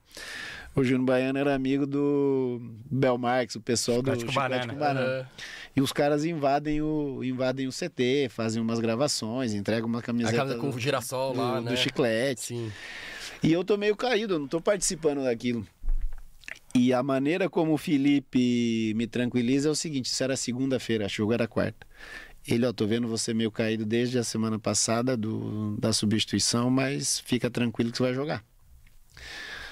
A partir dali me deu um alívio para eu me preparar os dias finais pro jogo. Vou pro jogo, acabo jogando bem, a gente acaba é, vencendo um Vasco que, Atual campeão. E se lembrar naquele período favorito, todo mundo E, colocava e eles como só entram favorito. nas oitavas. Eles, eles só fazem aqueles dois jogos. É, Eles tipo, só fazem tudo, aqueles dois era jogos. tudo em prol deles. Era decisão no decisão em São Januário, jogadores de, de uma qualidade assustadora. Ah, Vasco pra você teve um gostinho também de revanche da final do Brasileiro ali de Teve, 97 teve, também. teve porque era era um, um bom percentual era o mesmo time. Eles eram campeões brasileiros e campeões da América. Eles eram um time Nossa, eles fortíssimo. não ganham do Real assim, ó, no detalhe também. É, os jogadores, assim, individualmente falando, de muita qualidade, num, num coletivo muito forte, a gente ganha deles aquele dia. E a, ali eu, tipo, aquela vaia da semana anterior me serve como uma lição, como um alerta para que não aconteça mais aquilo, para que de alguma forma eu me ajude para que não aconteça mais aquilo e dou graças a Deus que depois joguei mais um tempão não, não aconteceu, ou seja, eu, eu aprendi. E depois na sequência vem Corinthians, né, jogos difíceis, jogos pesados, jogos equilibrados, a gente passa o Corinthians e vem o jogo do River que de novo um, um palestra Itália, eu não sei como é que as pessoas Em Monumental lá o Marcos pega tudo, tudo, né? tudo. E ele aí vira santo, ele ali começa, né, o início, processo. começa, né? começa com o Corinthians e ali Ali começa, nossa, e aí 1 a Ali- 0 pros caras lá, ali né? vem a ordem do Vaticano, ele se torna São Marcos, né? Nossa. Cara, aquele E River era muito forte. Muito. Sorin, Galhardo, É. Saviola. Então, e aí vem aquela coisa que, por exemplo, se as pessoas lembrarem da escalação, eu jogo de centroavante. Esse jogo é o Eu centroavante. jogo de centroavante. Ah, é? Zé- ele tem no banco o Zé e Evaí. e eu jogo de centroavante, porque a ideia dele era ter cinco homens no meio com o Paulo Nunes na frente. Então na frente joga joga Paulo Nunes e eu. E joga com o Ferrolhozinho por trás, com o Sampaio, o, o Galeano, Rogério. o Rogério e o Zinho. E tomamos um atropelo assim que agradecemos, que foi 1 a 0 E aí no palestra o River até teve uma chancinha ou outra que eles tinham bons jogadores, né? Bom time. Mas no geral foi três e poderia ter sido mais, porque o time realmente jogou Nossa, muito bem. Foi seu- um gol. Não, esse jogo foi amado. Foi o seu melhor jogo com a camisa do Palmeiras, você Ah, acha? não tenho dúvida. E da Com carreira? cer- Com certeza. Sim, porque a gente tem que imaginar o peso do jogo, o que Sim. valia, o adversário. E é aquilo que eu sempre brinco com os amigos. Uma coisa é você fazer um golaço, uma coisa é você fazer uma jogadaça. Outra coisa é você fazer jogada no meio, que é perigoso, e acontecer, dá certo. Naquele dia foi o dia que... Uhum. Nossa, aquele jogo você jogou muito. Qualquer velho, muito. coisa Eu lembro, que- mano, qual- claramente do jogo. Qualquer coisa que eu fazia funcionava. Então, por exemplo, o último gol que é o gol decisivo é escanteio pro River. Eu sou o cara do rebote. velho. Aham. Eu não vou pro ataque no pique. Eu vou pro ataque trotando. Porque quando o Zinho ah, me acha no meio, eu acho o Paulo Nunes e percebo tem um boqueirão e eu sabia dos movimentos do Paulo. Paulo dificilmente ia levar pro pé esquerdo dele. Falei, então eu vou trotando, trotando, trotando. É, eu sei que o Sorin não volta, que o Sorin só queria atacar. Eu só preciso achar o tempo do Paulo e o Paulo achar o meu tempo. Então, assim, era, a, a coisa passava de uma maneira tão tranquila naquele dia, que é o, é o dia que deu tudo certo, às vezes acontece. Animales. Se hoje somos tri, devemos muito a, a homens como Alex de Souza, viu, amigos? Importantíssimo na, na história do Palmeiras. Agora sim pode colocar, porque na, no outro ano, o Palmeiras já com outro time. é, o Alex, é, é esse aí, é esse aí. Semifinal de novo da Libertadores contra eles. A gente fala muito do Marcos, mas o que o Alex foi importante nesse jogo foi um absurdo. Como, con- conta um pouco da, da semana, Alex. Aquela coisa do, do Filipão ter falado tem que ter raiva do Corinthians tal, aquilo deu uma inflamada ou. Não, aquilo era padrão. Aquilo era novidade para vocês quando o som vazou, mas aquilo era um padrão. Nós tínhamos uma rivalidade enorme com, com o Corinthians. O Corinthians tinha um time muito forte. É, nós dividíamos muito espaço na seleção brasileira. É, vários, Essa bola tava difícil de pegar vários, a bola. vem- A bola vários, vem é, não, mas pipocando. aí, acho que ele, a Alex pegou errado. Não, ele- não, não. O não. objetivo era Não, dar esse, o. Esse, esse é um gesto que eu treinava, fiz, Ah, é? fiz vários lances assim. As pessoas brincam que eu errei o chute, mas era um Não, lance é? que era um lance que eu brincava muito em treino. E no dia, quando eu vejo que eu vou ser travado, eu falei, eu vou tentar isso torcendo pra ela não subir muito. Pra ela sobe e cai dentro do gol. Então, assim, era padrão do Felipe. É, que você tinha que ter raiva do São Paulo, que você tinha que ter raiva do Corinthians, tinha que ter raiva do Santos, era uma rivalidade grande. Só que aí o que, que acontece? Vaza, né? Quando vaza, se torna um negócio maior do que devia ser. E essa bola você sabia que o Galeno ia estar no, no segundo Não, pau, essa bola, essa bola é aquilo, cara. Eu bato em direção ao goleiro. A rapaziada que tá na área que tem que se virar. Ah, seja o que Deus quiser. Você não É. mira no, no Galeano, né? Não, eu até miro no primeiro homem que tá ali. Se vocês olharem, o cara mais alto, que era um cara bom cabeceador, era o Luiz Luiz Cláudio. Cláudio. Aham. Então, assim, é, seria lindo eu dizer, ah, eu vi o Galeano lá no fundo e tal, mas nada disso. Eu jogo a bola na direção do Luiz Cláudio, que é o cara que vai correr em direção do Dida. O, o Galego ganha a frente do Adilson, acho, e acaba fazendo gol. E vocês treinaram pênalti porque sabiam da, da possibilidade, óbvio. Não, a gente sempre treinava. A gente. eh, Nessas. Porque esse ano aí começa com o Rio São Paulo. Se vocês lembrarem, tem um 3 a 1 no Corinthians no Rio São Paulo. Hat-trick seu, não foi? Isso, eu fiz os três gols nesse dia. E o. a- esses treinos de, de, de penalidade, eh, essas coisas em, em decisões assim, a gente treinava porque no ano anterior a gente também já tinha definido a, a situação na- nas penalidades com o Corinthians, né? Então o Felipe era bem preocupado, a comissão era bem preocupada em ter ali três, quatro batedores, que se acontecesse no jogo estava batendo, e os outros jogadores em jogos assim também treinavam para que se surgisse a, a decisão nas penalidades, todos estivessem prontos. E era, e era mais difícil bater no Dido ou no Córdoba do Boca? Cara, no Dida era mais difícil porque o Dida eu treinava com o Dida na seleção brasileira, né? E o, o Córdoba eu bati vários pênaltis. No Boca ele, eu acabo fazendo um e ele acaba pegando outro. Depois eu dou azar ou dou sorte, não sei, de pegar ele na Turquia durante vários anos e ele segue pegador de pênalti. Mas para mim era mais difícil no Dida, porque o Dida a gente dividia a seleção brasileira. E muitas vezes na seleção brasileira você acaba, acaba treinando um pouquinho. Mas, cara, é muito do, do momento, né? Por exemplo, o Marcelo era o melhor cobrador do Corinthians, um cara que fazia gol de pênalti sempre. E nesse dia a sorte acabou correndo pra nós, o Marcão acabou defendendo. E quem pegava o melhor pênalti, o Marcão ou o Dida? Pô, a pergunta é boa. Porque você treinou, treinou, treinou com os Nesse- dois, Treinei né? com os dois. Nesse momento aí, eu acho que ninguém pegava igual o Marcão No mundo. no mundo. Nesse período aí, eu acho Cara, que. mas aquele Córdoba do Boca, eu, eu acho que ele se adiantava pra cacete. o, o Córdoba tá? pegava muito e o Pato Abondanzieri também depois o- pegava muito bem pênalti também. Assim, se a gente começar a lembrar aqui, a gente faz um programa só de, de goleiros que eram bons pegadores. Sim. Até porque hoje tem a preocupação da câmera, né? Pô, tem pênalti do Rogério Ceni que ele tá 3 metros pra frente da linha. E muitas vezes ele acabava pegando. Então, assim, não existia essa preocupação da câmera. O, o árbitro que ficava ali na linha, muitas vezes ele não fazia correção. Então, muitos pênaltis que os atacantes acabaram perdendo, se fosse nos dias de hoje, seriam irregulares. É. Não, e tiraram agora a catimba, né? Por causa da- do, do Martinez lá da, da Copa, que Ah, ele ficava catimbando. Cara, é, é exagero. o goleiro daí, não né? pode mais Goleiro- fazer nada goleiro também. já é puta desfavorecido na cobrança. daqui a pouco o goleiro vai ter que estar de venda.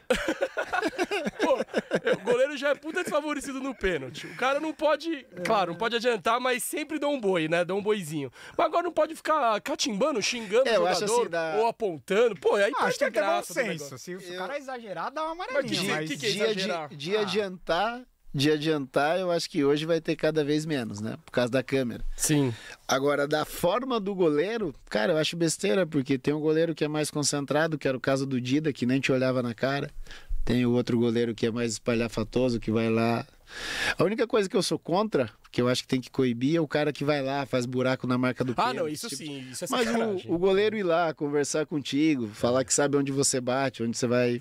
Onde você vai bater, que ele vai pegar, eu acho totalmente natural, acho que faz parte do jogo. Tipo, hoje o Dudek lá, que quando foi campeão em 2005 em Istambul, né? Sim. O Alex tava onde lá, o Alex tava- é Sim, Deus. Ele tava lá assistindo o jogo. Ah, você tava no estádio? Sim. O Dudek, ele ficava em cima da linha fazendo assim, ó. meio Nossa, que, mas se adi- ainda meio que se dançando muito também. E ele provocava muito. Eu Hoje bati- não, pode, não eu- pode mais fazer isso. Eu bati um no, no Fenerbahçe na Champions League contra o PSV Eindhoven, o goleiro era o Gomes. Gomes. Que- E eu treinava com o Gomes todos os dias durante três anos, Ah, no Cruzeiro. no Cruzeiro. E isso foi 2005, acho, nós temos em 2004. E quando eu pego a bola, ele vem em mim e falou assim, Alex, eu sei onde você bate. E aí eu brinquei com ele, falei, eu sei onde você cai. e, vamos, e, vamos ver, e vamos ver o que vai acontecer.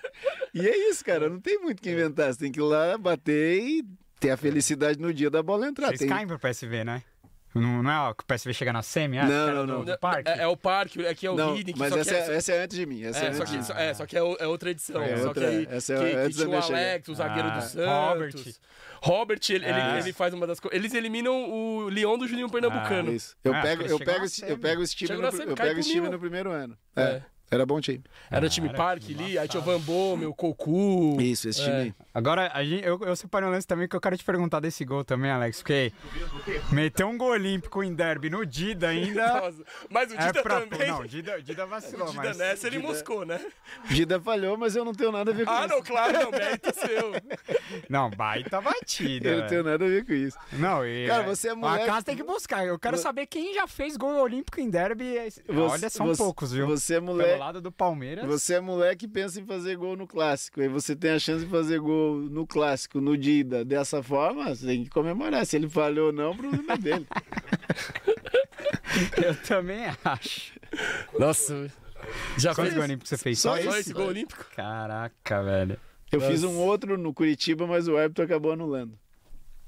Agora, Alex, acaba, esse, acaba essa Libertadores, o Palmeiras infelizmente perde pro Boca e tem a sua venda pro Parma, né? E, e você, toda vez, você até me mandou esses dias um- uma publicação no Instagram falando das 10 maiores vendas do Palmeiras da história, né? Que agora o Giovani entrou no top 10, né? Sim. Inclusive tem alguns nomes ali que Keno tá entre... Keno tá em o décimo, O né? Mina tá, tá no top 10 e você fala, ó, era pra eu estar...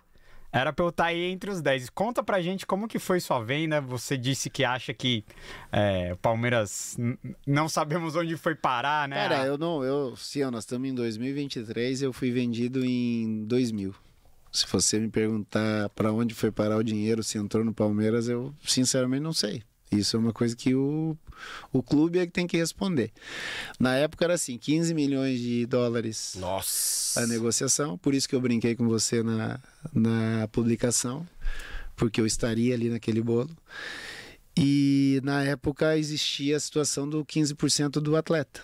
Então, nesse, nesse valor, eu ficava com 2 milhões 250. Aonde acontece o problema? Eu vou para Parma, assino um contrato com o Parma de 7 anos, e esses 2,250, o Parma me oferece dividir em três vezes. Na assinatura, ali, junho de 2000, abril de 2001 e outubro de 2001. O que, que eu penso? Eu aceito, porque eu tenho sete anos de contrato, eu não tinha preocupação com dinheiro. Eu estava indo para um Parma que era bicampeão da Copa da UEFA, era um clube é, de bons jogadores, de é, tantos brasileiros, argentinos e é, italianos e algumas outras nacionalidades ali europeias. Era um time forte. Eu falo, eu tô vindo para um clube forte, para um clube sério, onde eu vou ter a, a, condição de dar sequência naquilo que eu fiz no Curitiba e no Palmeiras. Eu sou atleta da seleção brasileira, eu tinha acabado de jogar um Brasil-Argentina no, no Morumbi. Morumbi, Brasil. É, tô no grupo da seleção que tá brigando para ir para a Copa do Mundo, ou seja, uma negociação totalmente natural. Aonde vem a minha primeira dúvida? A Parmalat pede para eu receber no Uruguai, numa offshore do Uruguai. Então eu teria que abrir uma empresa no Uruguai para receber. Aí eu entro em contato com os meus advogados. Eles falam: não, Alex, tem um caminho simples. Você recebe no Uruguai, traz o dinheiro para o Brasil, paga os impostos e o teu dinheiro está limpo. Fiz isso. Recebo no Uruguai, trago para o Brasil, pago os impostos o dinheiro está limpo. Chego na Itália e o que me causa estranheza? Não tem ninguém para me receber. Eu falei, pô, eu jogo na seleção brasileira, fiz decisão de Libertadores um dia desses, os caras pagaram 15 milhões e não tem ninguém para receber. Esse negócio tá meio estranho. E vou para Parma, faço os exames todos. Quando eu reúno com os caras, os caras, ó, oh, o seguinte, tem um excesso de estrangeiro, você não vai ficar aqui. E falei, é, podemos te emprestar pro Elas Verona, pro Nápoles. Falei, cara, olha assim, vamos lá, eu não vou. Já que eu não fico no Parma, eu volto pro Brasil, volto pro Palmeiras. Aí eles falaram: não, para o Palmeiras você não pode voltar. Se a gente tem que lembrar da época, tinha acabado a parceria entre Palmeiras e Parmalat. Parmalat. É, não tem muita lógica o Parma contratar um jogador e, e emprestá-lo para uma equipe que a gente não tem mais parceria. Então, para o Palmeiras não dá. Falei, para o Palmeiras não dá.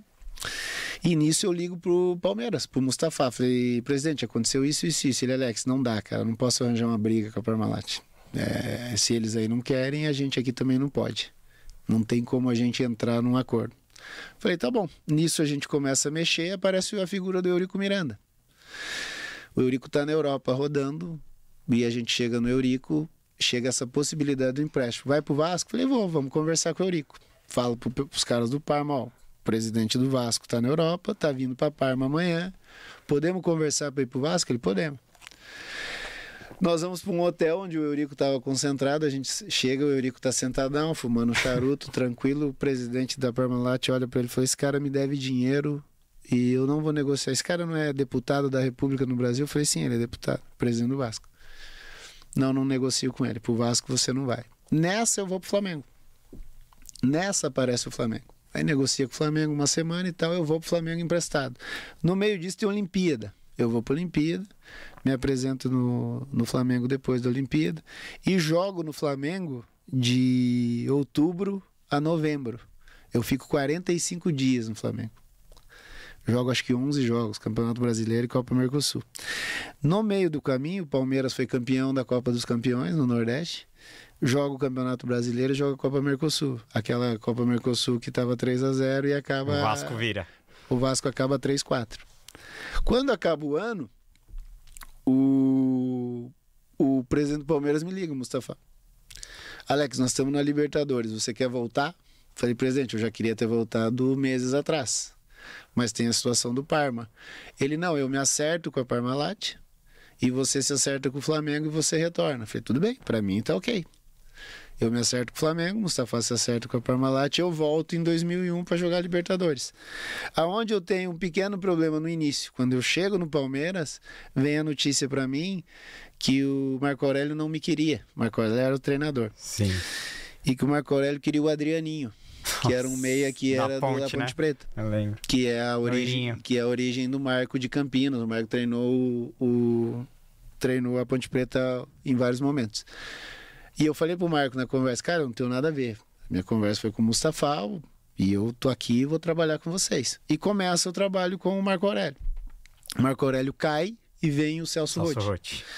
Quando o Marco Aurélio cai, surge um problema, um boato interno, de que eu, Argel, Galeano e Marcão fomos pedir a cabeça do Marco Aurélio. Eu dava muita risada quando os caras falavam isso. Falei, meu, eu tô no Palmeiras há quatro anos, eu nunca vi o Mustafa. Você acha que o Mustafa ia atender jogador para pedir a cabeça do treinador? Só que isso rodou. Virou uma fofoquinha Virou- que ganhou. Virou, virou uma verdade. Chegou abril de 2001, que era quando eu teria que receber a segunda parcela dos 15% do Parma. O... Eu vou na Parma, o Parma tinha uh, representantes aqui na Parmalat, era Paulo Russo, era seu Paulo Angione, era Marcos Bagatella. E eu vou cobrar e converso com o Marcos Bagatella. Não, não vamos pagar, a gente não deve. Falei, como assim não deve? Não, a gente não deve. Se quiser receber, vai para a justiça. Falei, beleza. Encerro com o Palmeiras. Quando eu encerro com o Palmeiras, eu tinha que me apresentar na Itália. Eu procuro um advogado e não me apresento na Itália. Eu vou para a justiça. Eu vou para a justiça comum no Brasil. Aí que a FIFA. Não, ainda não. Vou para a justiça comum. Então guarda bem as datas. Junho de 2001. Parma me deve, eu vou para a justiça. E ganho uma justiça, eu ganho uma liminar na justiça do trabalho para poder assinar com quem eu quisesse. Vou no Mustafa.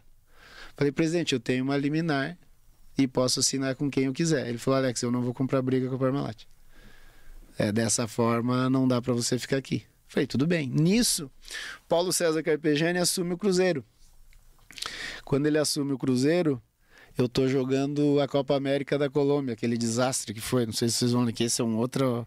Que é a primeira. O Brasil perde de Hon- de Honduras. de é? Honduras. É? a primeira competição do Felipe, guerra civil na, na Colômbia, a Argentina não vai, o Mauro Silva tenta fazer um. É, com que gente- com- nos convencer a não ir, a gente acaba indo. E o Carpegiani me liga, Alex, a gente aceita a tua situação, eu vou pro Cruzeiro.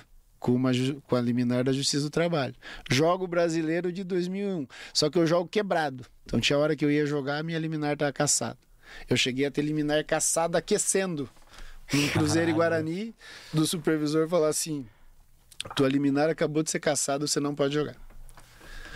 Quando chega em novembro desse ano, quando chega em novembro desse ano, vem uma suspensão da FIFA. Alex, você está suspenso porque você tem dois contratos. Um com o Cruzeiro e um com o Parma. Eu me desespero, falei, acabou minha carreira. Vou jogar bola como? Não, e você tem a terceira parcela pra receber, né? E Mas na- aí você já. Na verdade, eu tenho a segunda ainda, que eu não, Não, tinha então, recebido. então, é que a segunda passou e a já chegou. e terceira, Já chegou a data eu- da terceira. Aí eu né? falei, "Acabou- minha carreira.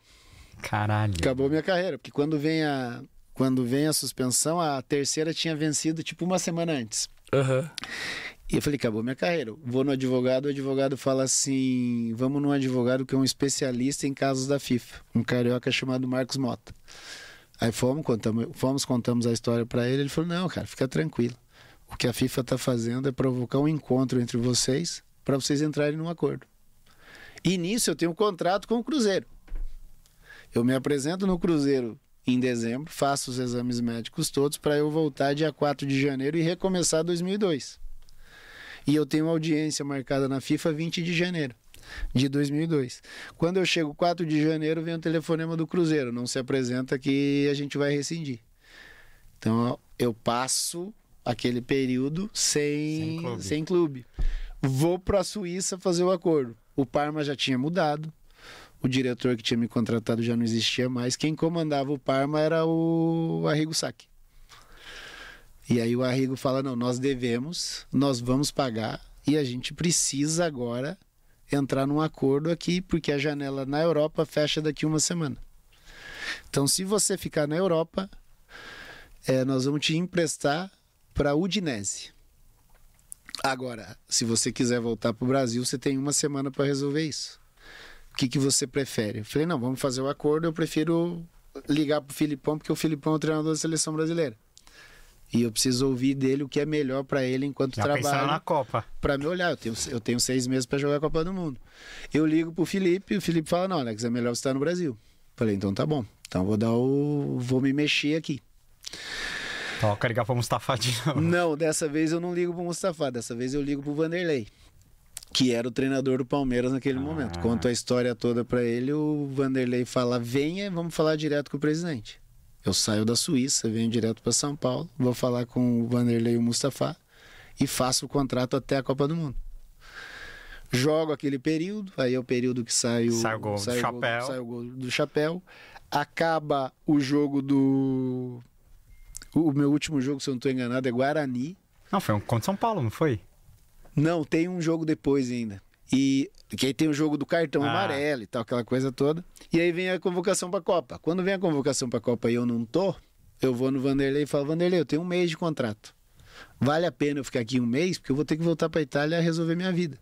Porque no acordo que eu fiz em janeiro, eu seria emprestado pro Palmeiras. O Parma me pagaria naquele período e eu me apresentaria lá depois da Copa.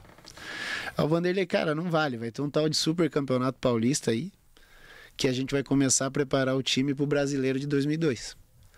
Falei, então, meu Filipão já não me convocou, eu vou ter que voltar para a Itália, vou sentar com o Mustafa. Sentei com o Mustafa, rescindi o contrato, abri mão do último mês e saio de férias.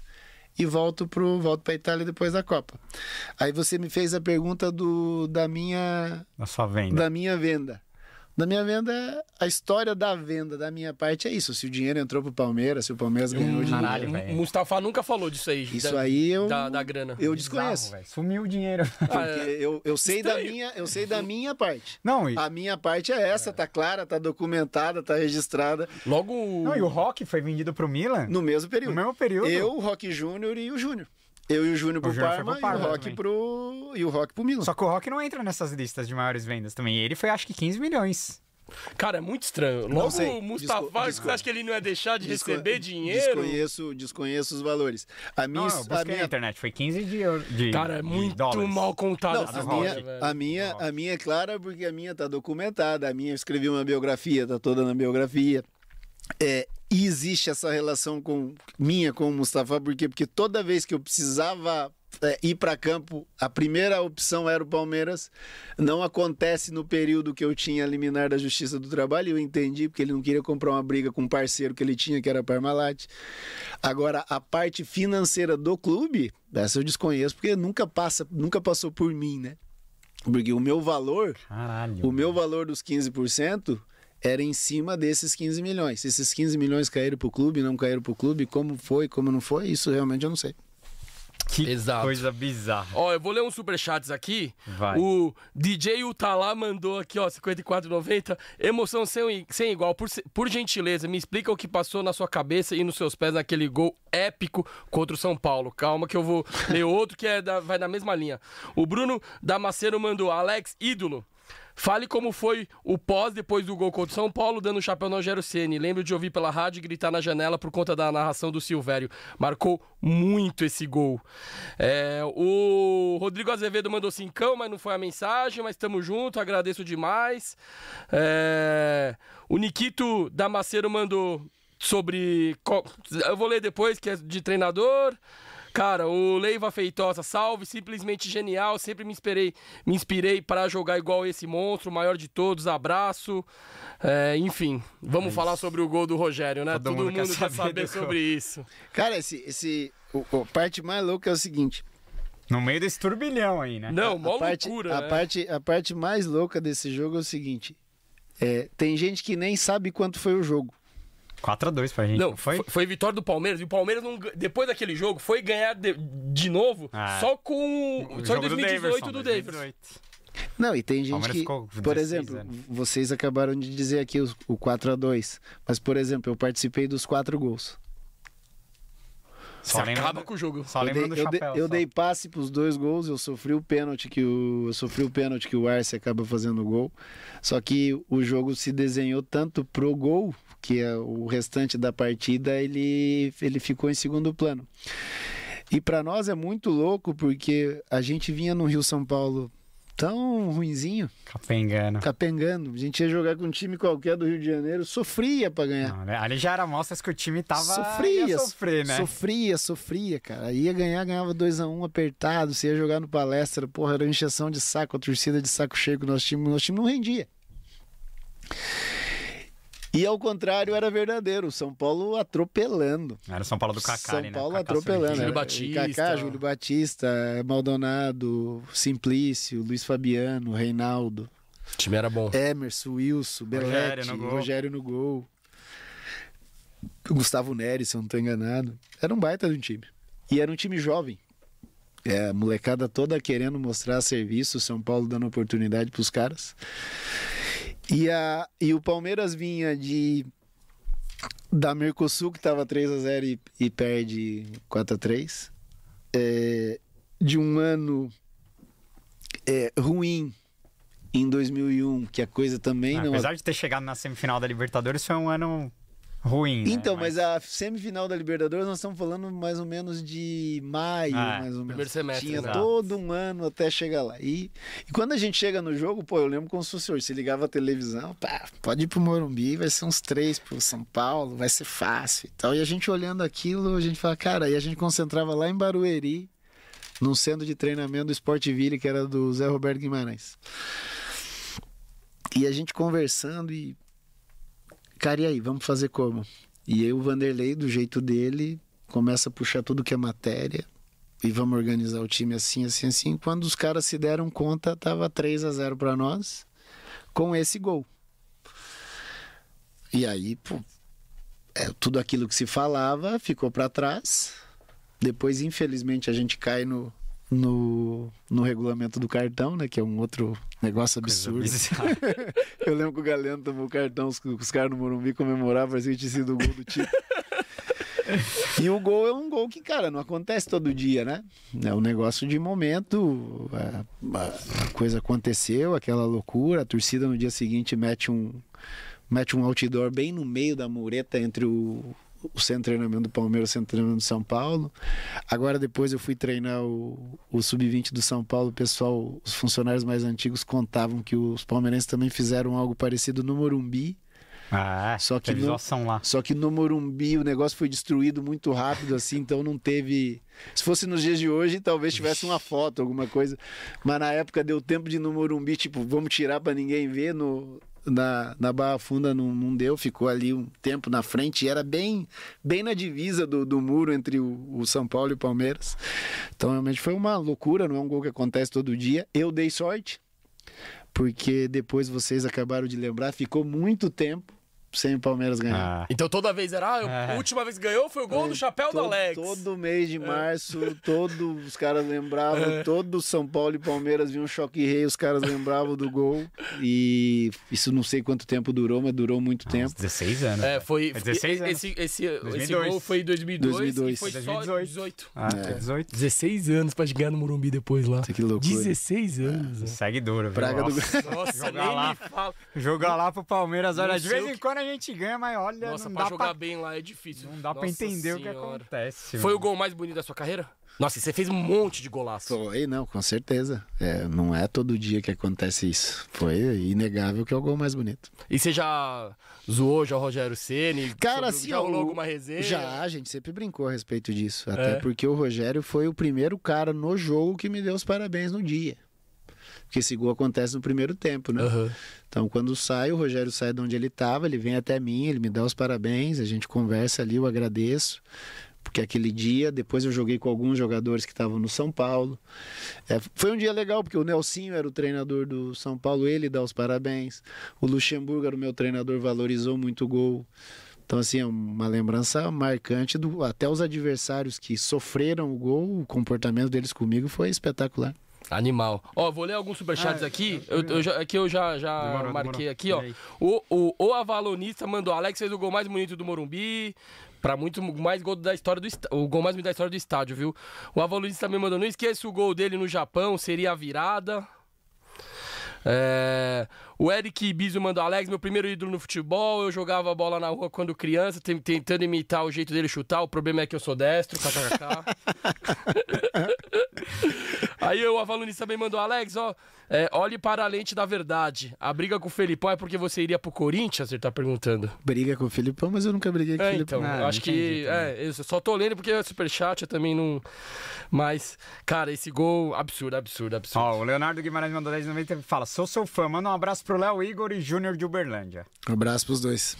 É, eu acho que a galera tá falando, não sei se é do empréstimo de 98, mas não, não entendi. Não, cara, mas o empréstimo de 98 é algo simples. A- A minha relação com o Felipe, ela é. Isso eu já. Quem conversa comigo e me conhece sabe. Eu, quando eu venho pro Palmeiras, eu venho pré-Felipe. Isso é normal. É, eu não fui um pedido do Filipão. Então tem muita gente que fala assim: ah, o Alex era homem de confiança do Filipão. Não, eu fui ao longo do período Conquistando. ele, né? provando que eu poderia jogar no time dele. Tanto que às vezes eu vejo alguns vídeos, as pessoas me mandam alguns vídeos, foto. Eu encerro meu último ano com ele, que é 2000, ele acaba indo pro Cruzeiro. Em vários jogos eu sou capitão do time. Aquela hierarquia que a gente conversou aqui no início, eu fui conquistando depois. Mas não, eu não chego com ele, eu não venho a pedido dele. Então, aos poucos eu tenho que provar. Pô, vê o Jackson, eu sou melhor que o Jackson, eu, eu tenho que jogar. Vem o Arilson, eu sou melhor que o Arilson, eu tenho que jogar. E assim foi indo. Eu fui provando a minha condição dia após dia. Então, nunca tive briga com ele. Também eu nunca fui o homem de confiança dele que aquele treinador que ele tem. Ele, por exemplo, é, essa é até uma boa pra gente é, traçar essa diferença. Ele é campeão de tudo no Grêmio e vai pro Japão.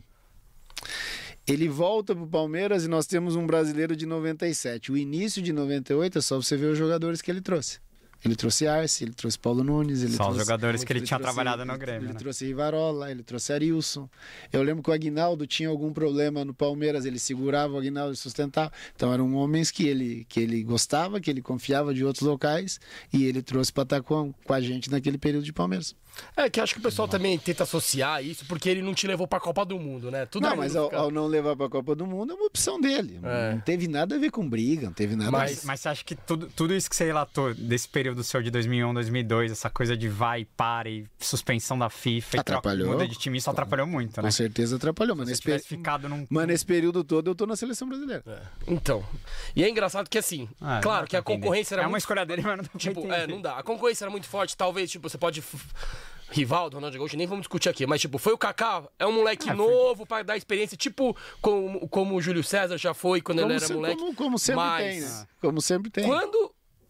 Acho que é o Emerson que se machuca. E É, vai o Ricardinho. Aí, Ah, é- o aí já é Edilson saca- também, aí- né? É. Então, não, mas, bem, mas mas é outra é outra posição. posição, mas- e, e o Edilson mas- ele foi importante.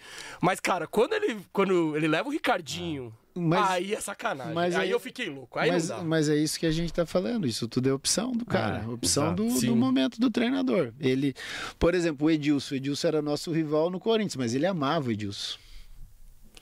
Ah, ele levou vários jogadores daquela época do Corinthians, Ricardinho né? Vampeta, Ele, ele, também. não, o Ricardo ele falava pouco, mas o Edilson e o Luizão ele amava. Ah, Na- é? Nas preleções, na semana, a forma como ele colocava os caras, ele tinha um respeito grande, porque os caras eram muito Eram bons, bons, jogadores. é. Sim. Entendeu? E quando ele faz a lista, ele faz a lista em cima daquilo que ele imagina ser o melhor para a seleção brasileira. Naquele período, ele achou que eu não servia para aquele grupo. E não tem problema. É uma escolha do treinador. Ele tem que fazer as escolhas dele. Ele só pode levar 23. Então, tem gente que acha que eu devia ter ido. Eu acho que eu devia ter ido. Tem gente que acha que eu não deveria ter ido. E tá tudo bem, não tem problema nenhum nisso. É isso, vida que segue. Agora, Alex, é, eu quero te perguntar. Claro, você, 2003, vai pro Cruzeiro. Pra mim, faz um dos anos mais espetaculares que eu já vi de um jogador. Vai, faz toda a sua história na Turquia. Na hora de voltar, já vi gente falando merda aqui no chat. Quando você foi lá no Palmeiras Cast, eu isso é também ma- vi um monte isso- de isso é groselha. isso eu é sempre- maravilhoso. Eu sempre fico puto, porque é assim, eu gostei demais da sua explicação. Já te perguntei uma vez que eu te entrevistei com o Mauro Betting lá na Tifose. Você explicou também. É, mas eu, eu queria que você falasse de novo a, a questão de não optar por voltar pro Palmeiras era em 13 e 14, né? Principalmente em 13, acho. Palmeiras na Série B ele vivendo um momento financeiro muito ruim, com o Paulo Nobre já. É, e você acaba optando pra encerrar a carreira no Curitiba. Muito palmeirense não aceita isso até hoje. Acho que é uma besteira, porque é uma, é uma coisa que você, você tinha esse plano já desde que você Desde que eu saí de lá. tinha saído de lá. É. Enfim, mas você falou no Palmeiras Cast, eu queria que você falasse aqui de novo na questão de que você não queria roubar o clube, né? Que você não queria enganar. Ou que você não ia conseguir entregar o que o Palmeiras merecia naquela época, né? Então, Não, na verdade, na verdade, na, na verdade sobre. tem uma série de fatores. né? Por exemplo, o treinador Scolari. Essa já era uma. Em 12, né? É, Mas eu volto em 12. Ah, Essa é- Então é antes de 13. Então era Essa- Tirone ainda. Essa é a Ah, era situação. Tirone, é verdade. eu volto em... Nobre. A minha situação com o Fenerbahçe, ela acaba em setembro de 12. Então, quando eu volto em 12, me liga o Palmeiras, me liga o Cruzeiro, que eram clubes que eu já tinha referência, que eu já tinha jogado antes, que eu conhecia as pessoas. O treinador do, do Palmeiras nesse período era o Filipão. E eu chego a conversar com o Sampaio e o Galeano. Era. Seu eu, pai era o diretor, Eu não né? lembro os cargos deles, mas eles estavam É. ali dentro do, dentro do Palmeiras. E quando eu falo de, do não roubar, é porque o meu golpe foi muito grande na Turquia. Eu não imaginava voltar, eu imaginava seguir o meu contrato, que tinha mais seis meses. Eu ia, estava conversando com a minha família de uma possível renovação e encerramento no Curitiba.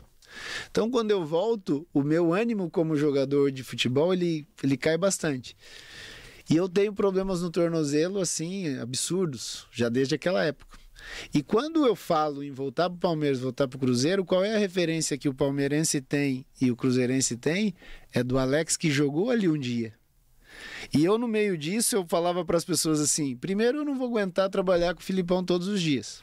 Porque sempre vai ter alguém lembrando essa história aqui que a gente falou da Copa do Mundo. Toda... E como vai ser lembrado, pô, depende de muita gente. Tem gente que leva na boa, tem gente que já quer uma cutucada uhum. maior, tem gente que quer uma fumaça. Falei, vale a pena? Não vale a pena. É, eu já não entrego mais o que as pessoas esperam que eu entregue.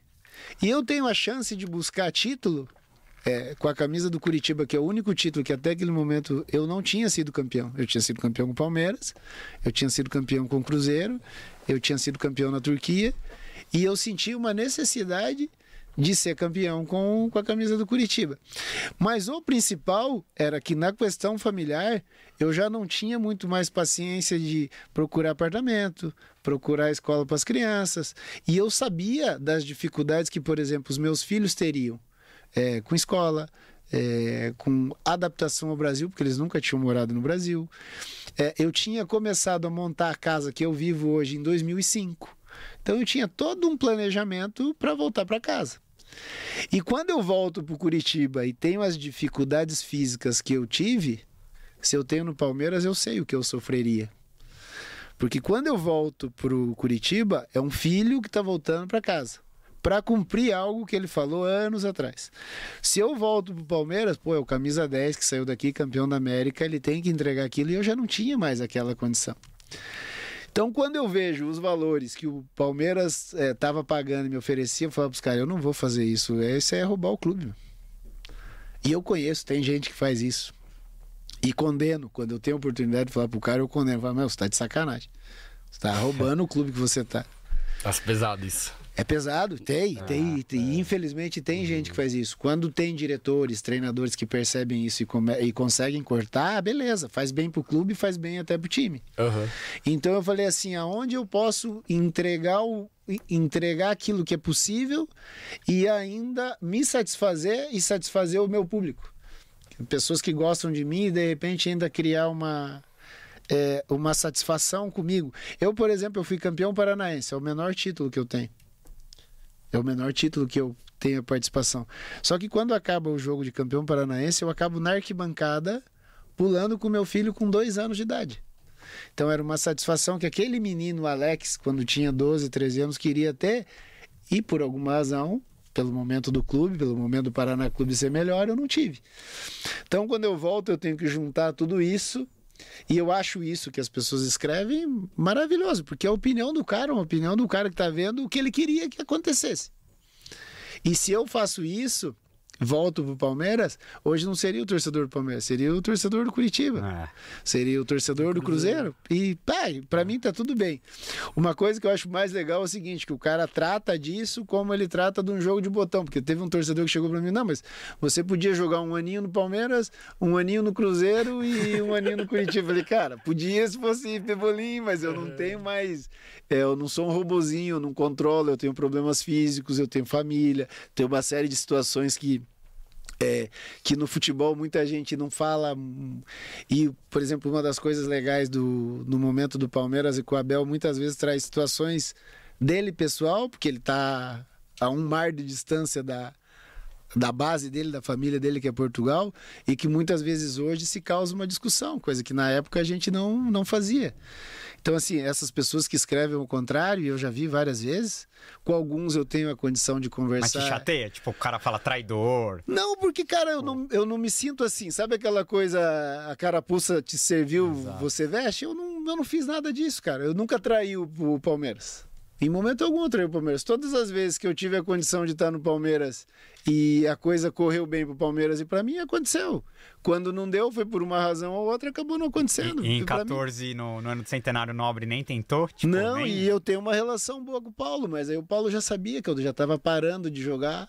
Eu enfrento, eu enfrento o Palmeiras num jogo que pra mim é legal pra caramba. Você faz de gol. 14. Você faz, eu, tava, eu lá? tava lá Não, eu não faço no, gol. no Couto Pereira de falta. Você não faz gol no Não, não, não, eu não. não faço gol. Eu saio de cara com o Fernando Ah. Paz, rolo pro lado, não lembro David, quem fez o gol. Ah, tem um gol de Acho falta nesse David. jogo, eu acho. Eu tava no estádio. Não, eu não fiz, eu não É. fiz gol no Palmeiras. De, Não, no não, meu sim, retorno, eu não é. fiz gol no Mas Palmeiras. o Valdívia joga todo. O Valdívia joga. coxa então, todo- esse jogo, todo- esse jogo me marca muito, porque eu fico conversando com o Valdívia um tempão depois do jogo.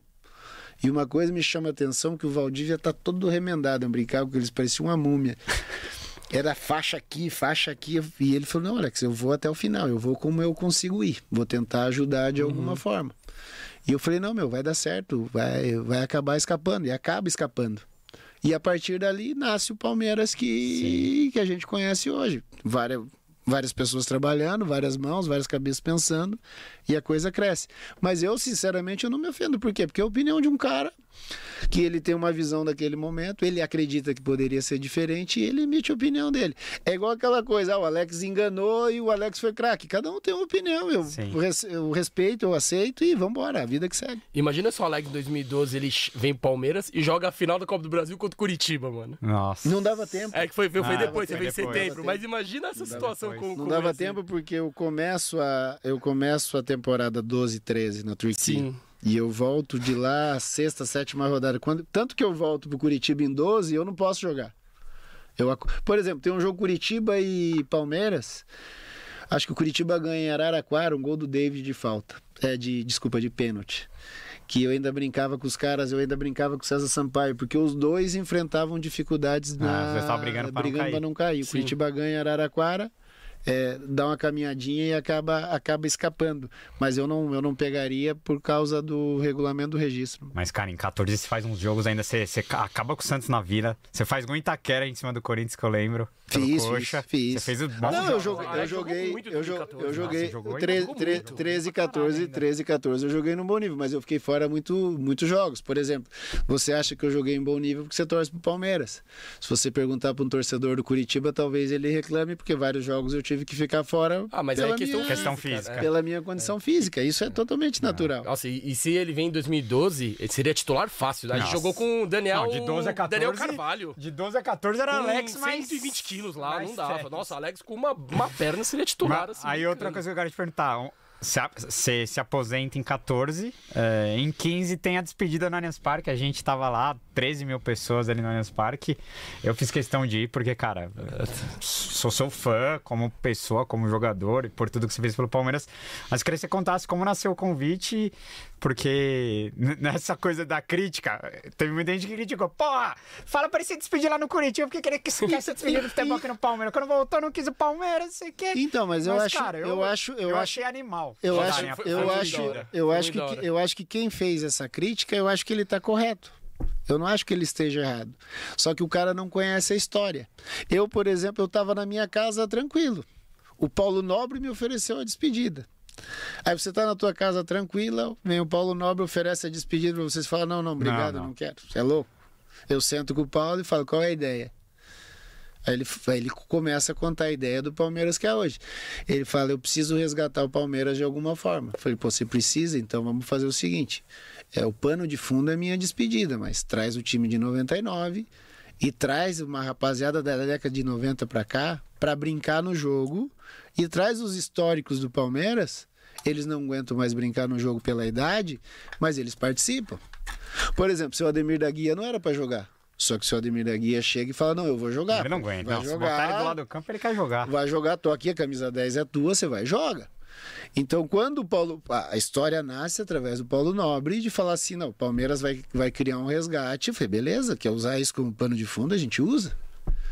E aí trouxemos a rapaziada de 99. Então você imagina, no mesmo local a gente queria ter o Filipão de um lado e o Luxemburgo do outro. As agendas não bateram, acho que foi o Zico do, Ah, do, do nosso lado no, no dia. Mas se você pegar os jogadores que participaram, os jogadores que participaram eram jogadores, é, muitos deles com história ligada ao Palmeiras e que eram meus amigos.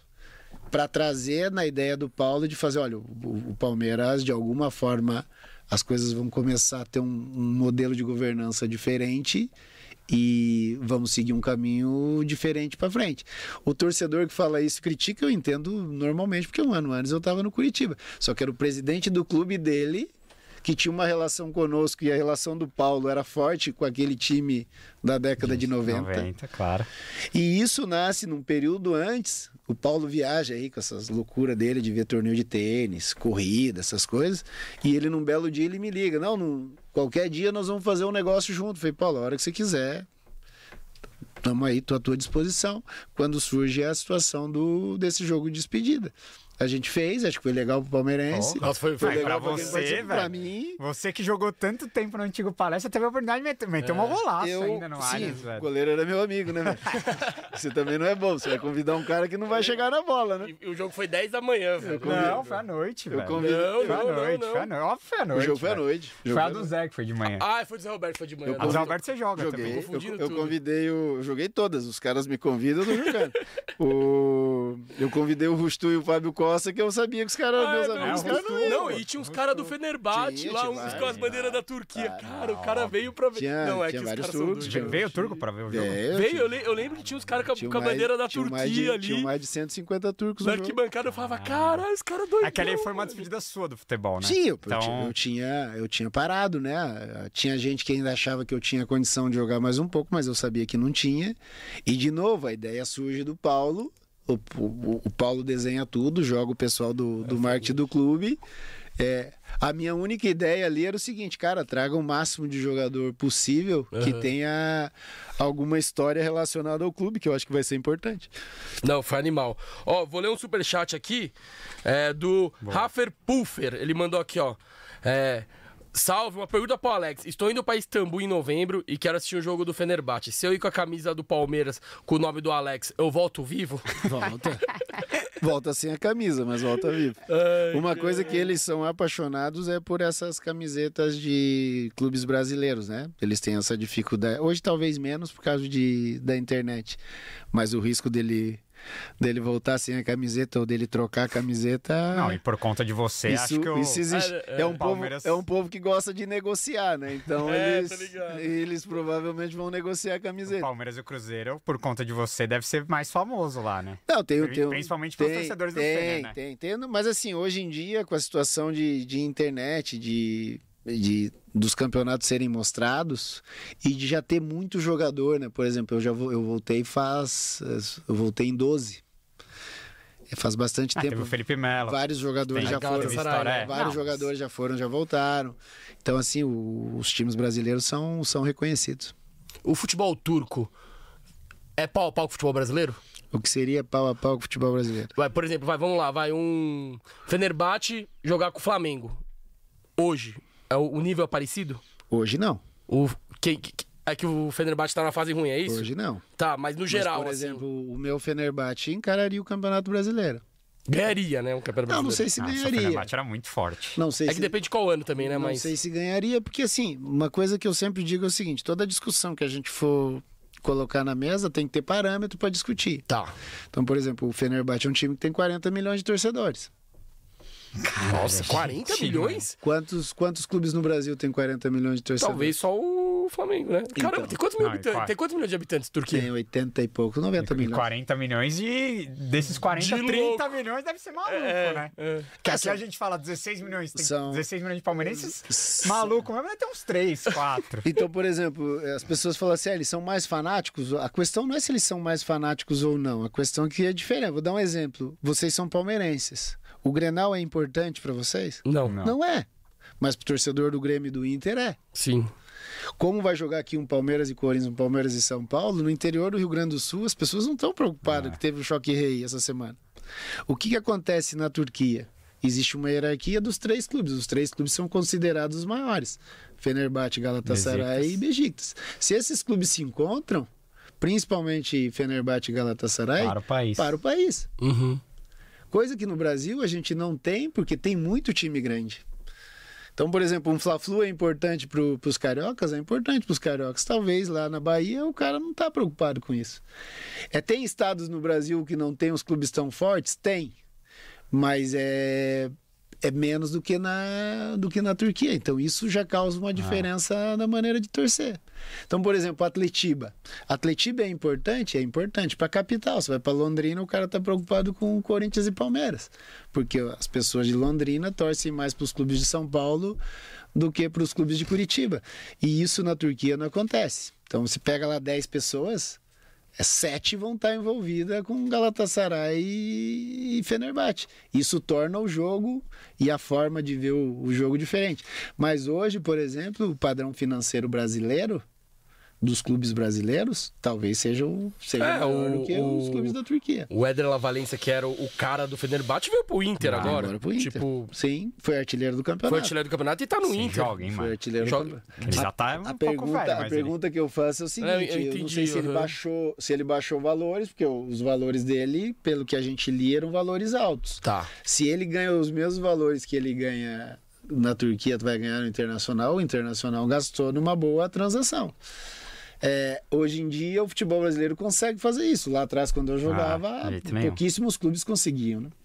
É, hoje lá no Fenerbahçe vai ter o William Arão, né? Que Brasileiro, o Luan Pérez e o zagueiro que era do Santos, esqueci o nome dele. Veríssimo? Como? Gustavo, Gustavo Henrique. Gustavo Henrique. É, o Kim, o, o, que foi pro Napoli, que agora foi pro Bayern, também tava lá Jogou antes. lá uma temporada atrás. É, jogou um tempo atrás. Tá no Bayern agora. Agora tá no... Jesus não segurou, é Jesus não quis é ele, ó. Foi pro Napoli, Isso. melhor zagueiro italiano. Mas eu não sei se o Jesus não quis ele. Eu acho que ele fez uma boa temporada quando o Jesus chegou, não deu nem tempo de já... segurar o cara. A mesma coisa do Napoli agora. Ele vai bem. Uhum. Não sei se o Napoli queria, ele já acaba indo pra, pro Bayern. Sim, maravilhoso. Ó, vou ler mais um superchat aqui, ó. O Luiz Miguel Beraldo mandou salve, pode pôr, prestigiando sempre vocês. Hoje eu não tenho nenhuma pergunta específica, só pede pro Alex mandar um abraço pro meu pai, Sérgio Luiz Beraldo. Abraço para ele, abraço pro Beraldo. Boa. O Leonardo Guimarães tá mandando aqui, Alex, ensina os jogadores a baterem falta. É... O Diego Gobi mandou aqui, ó. Atleta de squash, Alex, como você entende a realidade do ex-jogador Júnior hoje? Em chegar ao sucesso. Não, do jogador júnior hoje. Do jogador, jogador júnior hoje. Né? Em chegar ao sucesso versus desempenho versus compromisso como atleta. Abel entendeu a realidade cultural e optou pela, pelo rendimento do, da equipe. Assim, são de alguns. Ah, explica a saída de alguns. É. Cara, é, é difícil, é difícil porque é, é difícil porque cada clube trabalha de uma forma, né? O Palmeiras achou a forma dele. Eu vou, vou usar o exemplo da do lado direito do Palmeiras. O lado do direito do Palmeiras tem Luiz Guilherme, que é um menino. Tem o Arthur, que foi contratado. Tinha o Tabata, que também foi contratado. Parece que vai embora. É, não sabemos, mas ainda está ali. E tinha o Giovani. E no meio disso tem um menino chamado Estevão que o Palmeiras trabalha e cuida dele maravilhosamente bem e ele joga por ali. Então nós estamos falando de cinco atletas. É, o Arthur era do próprio Palmeiras, acabou saindo e retorna. O Tabata é, era um jogador europeu que a comissão conhecia, trouxe. Os outros três são formados na casa. Como foi a formação deles para eles serem atletas do Palmeiras? Tem toda uma linha comportamental, tem toda uma linha exigida, tem toda uma linha ali que tem que ser compensada por eles para atingir o primeiro nível. O Giovani é um jogadoraço, não conseguiu jogar no Palmeiras. Mas por quê? Porque ele falhou? Não, porque contingência, tem muita gente. Sim. Acabou saindo e vai seguir a carreira dele em outro lugar e pela qualidade dele acho que vai vai seguir bem. Esse é o modelo Palmeiras. Por exemplo, você pega os zagueiros, é o Gomes, o Murilo, o Luan e o Naves. Não tem mais zagueiro. Se o Abel precisar de um zagueiro, eu não acredito que o Palmeiras vai contratar, vai buscar quem tiver na vez lá no sub-20. E assim por diante, está trabalhando o menino do 17, o menino do 15. Agora, o que mudou foi a lei, né, meu? A lei Pelé, o, o clube tem que gastar com o cara antes do cara conseguir fazer algo. Por quê? Porque senão ele vai sair para outro clube, senão a multa dele se torna baixa, senão ele sai livre. E aí vai depender muito de cada clube, o modelo que cada clube usa. Por exemplo, o modelo que o Palmeiras conseguiu alcançar é um modelo de ser agressivo desde menino ali, desde 12, 13 anos. São todos os clubes que conseguem? Não, não são. Isso. E aí volta naquele meu jogo de despedida, quando o Paulo dizia: não, nós vamos fazer um. O Palmeiras rodar diferente. E hoje o Palmeiras roda diferente. Então, o Você Palmeiras- gosta dessa filosofia? Do Cara, Palmeiras eu- ser mais formador do que comprador hoje. Eu acho mais barato. Eu acho mais barato e mais assertivo. Só que é, quem tá dentro, no caso quem comanda, tem que ter um nível de resiliência de suportar a pressão de fora. Porque é mais longo prazo, né? o de- retorno. se, se, por exemplo, se alguém tiver curiosidade de ler o livro do Ferguson, Ferguson passa, sei lá, 14, 15 anos, ele ganha dois, apanha um, ganha dois, apanha um. Esse um que ele apanha é o ano do ajuste. É o ano que saiu um grande jogador e não tem um grande jogador ainda, mas tem um jovem que está sendo preparado. Lapidado. Só deve o torcedor entender essa Então, cultura por exemplo, também, né? todos, eu acredito que todos confiem na bola que joga o Luiz Guilherme.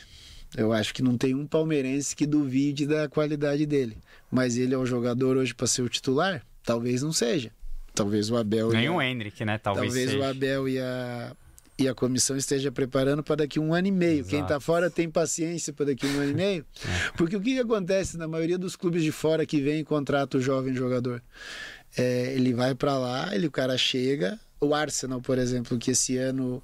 é, o ano que passou, a temporada que passou, pode ser campeão, pode ser campeão, pode ser campeão. Os donos do Arsenal falaram: não, esse time é para daqui três anos. Ah. Eu vi o Jesus falando no podcast do Enem, o Jesus falou, eu era o mais experiente É, então. no time. Para daqui três anos. 26. Você imagine se o, o Cícero dá uma coletiva e fala assim: não, nós estamos preparando o Palmeiras para o ano 2025. Nossa, os caras matam ele. Não pode falar, né? Então, Mesmo se planejado, você não pode falar. velho. Então, assim, eu acho que é mais barato e mais assertivo, porque você começa a trabalhar um modelo de meninos jovens sem tantos vícios que vai fazer, vão fazer aquilo que o clube está pedindo. Não é o que o Abel, é o que o clube está pedindo. Eu acho que é mais fácil para a condução futura. Mas modelos, pô, tem vários modelos em cima da pergunta do, do rapaz, é a dificuldade maior é que você tem que apostar num menino antes de saber se o menino vai corresponder ou não. Porque o, o comportamental dele, cara, infelizmente a gente não consegue adivinhar. A gente enxerga tendências. Mas se ele vai confirmar ali na frente, só o tempo que vai dizer. Ó, o Alex Senoni mandou cinco doletas, ó, direto dos Estados Unidos. Alex, se você pudesse, se pudesse citar uma característica que você viu recentemente da estrutura do Palmeiras, é, qual você citaria como mais importante? É até legal essa pergunta, porque viralizou, né, uma fala sua, acho que foi na, na ESPN, Não, falando foi, que... no, foi no Baita Amigos lá No do Neto? acho. Ah, foi no Neto? Desculpa, que o Palmeiras tá num nível absurdo. Absurdo. Que você nunca viu que Eu- no Brasil eles estão disparadamente muito mais estruturado, profissionalizado, enfim.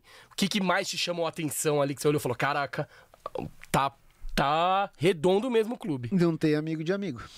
Profissionalismo. Ah, não tem. O que, que aquele cara faz? Aquele cara tem tal função, aquele ali tem tal função, aquele lá tem tal função.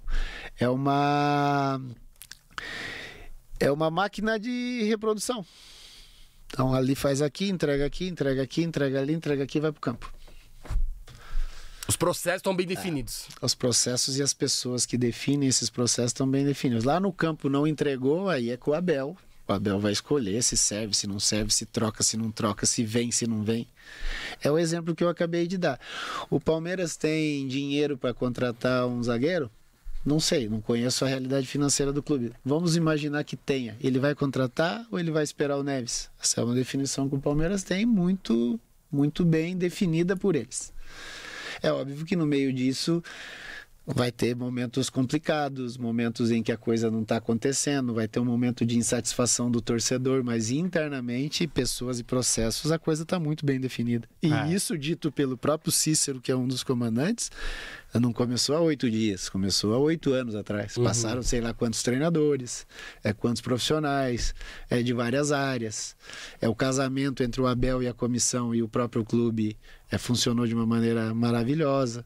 Então isso realmente, ah, sabe aquilo? Eu sempre falo para os caras assim. Eu fui para as aulas, para os cursos aqui na Europa, os caras falam assim.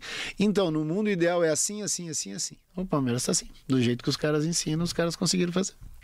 A maioria dos clubes brasileiros não tem esse processo tão Não. definido. A grande maioria não, grande 80%, maioria 80% não tem. 80% quer ganhar domingo. Como? Não sei. Que é o imponderável. Né? O imponderável te dá a vitória domingo. Mas manter durante muito tempo são os processos que vão definir. O Palmeiras conseguiu atingir isso.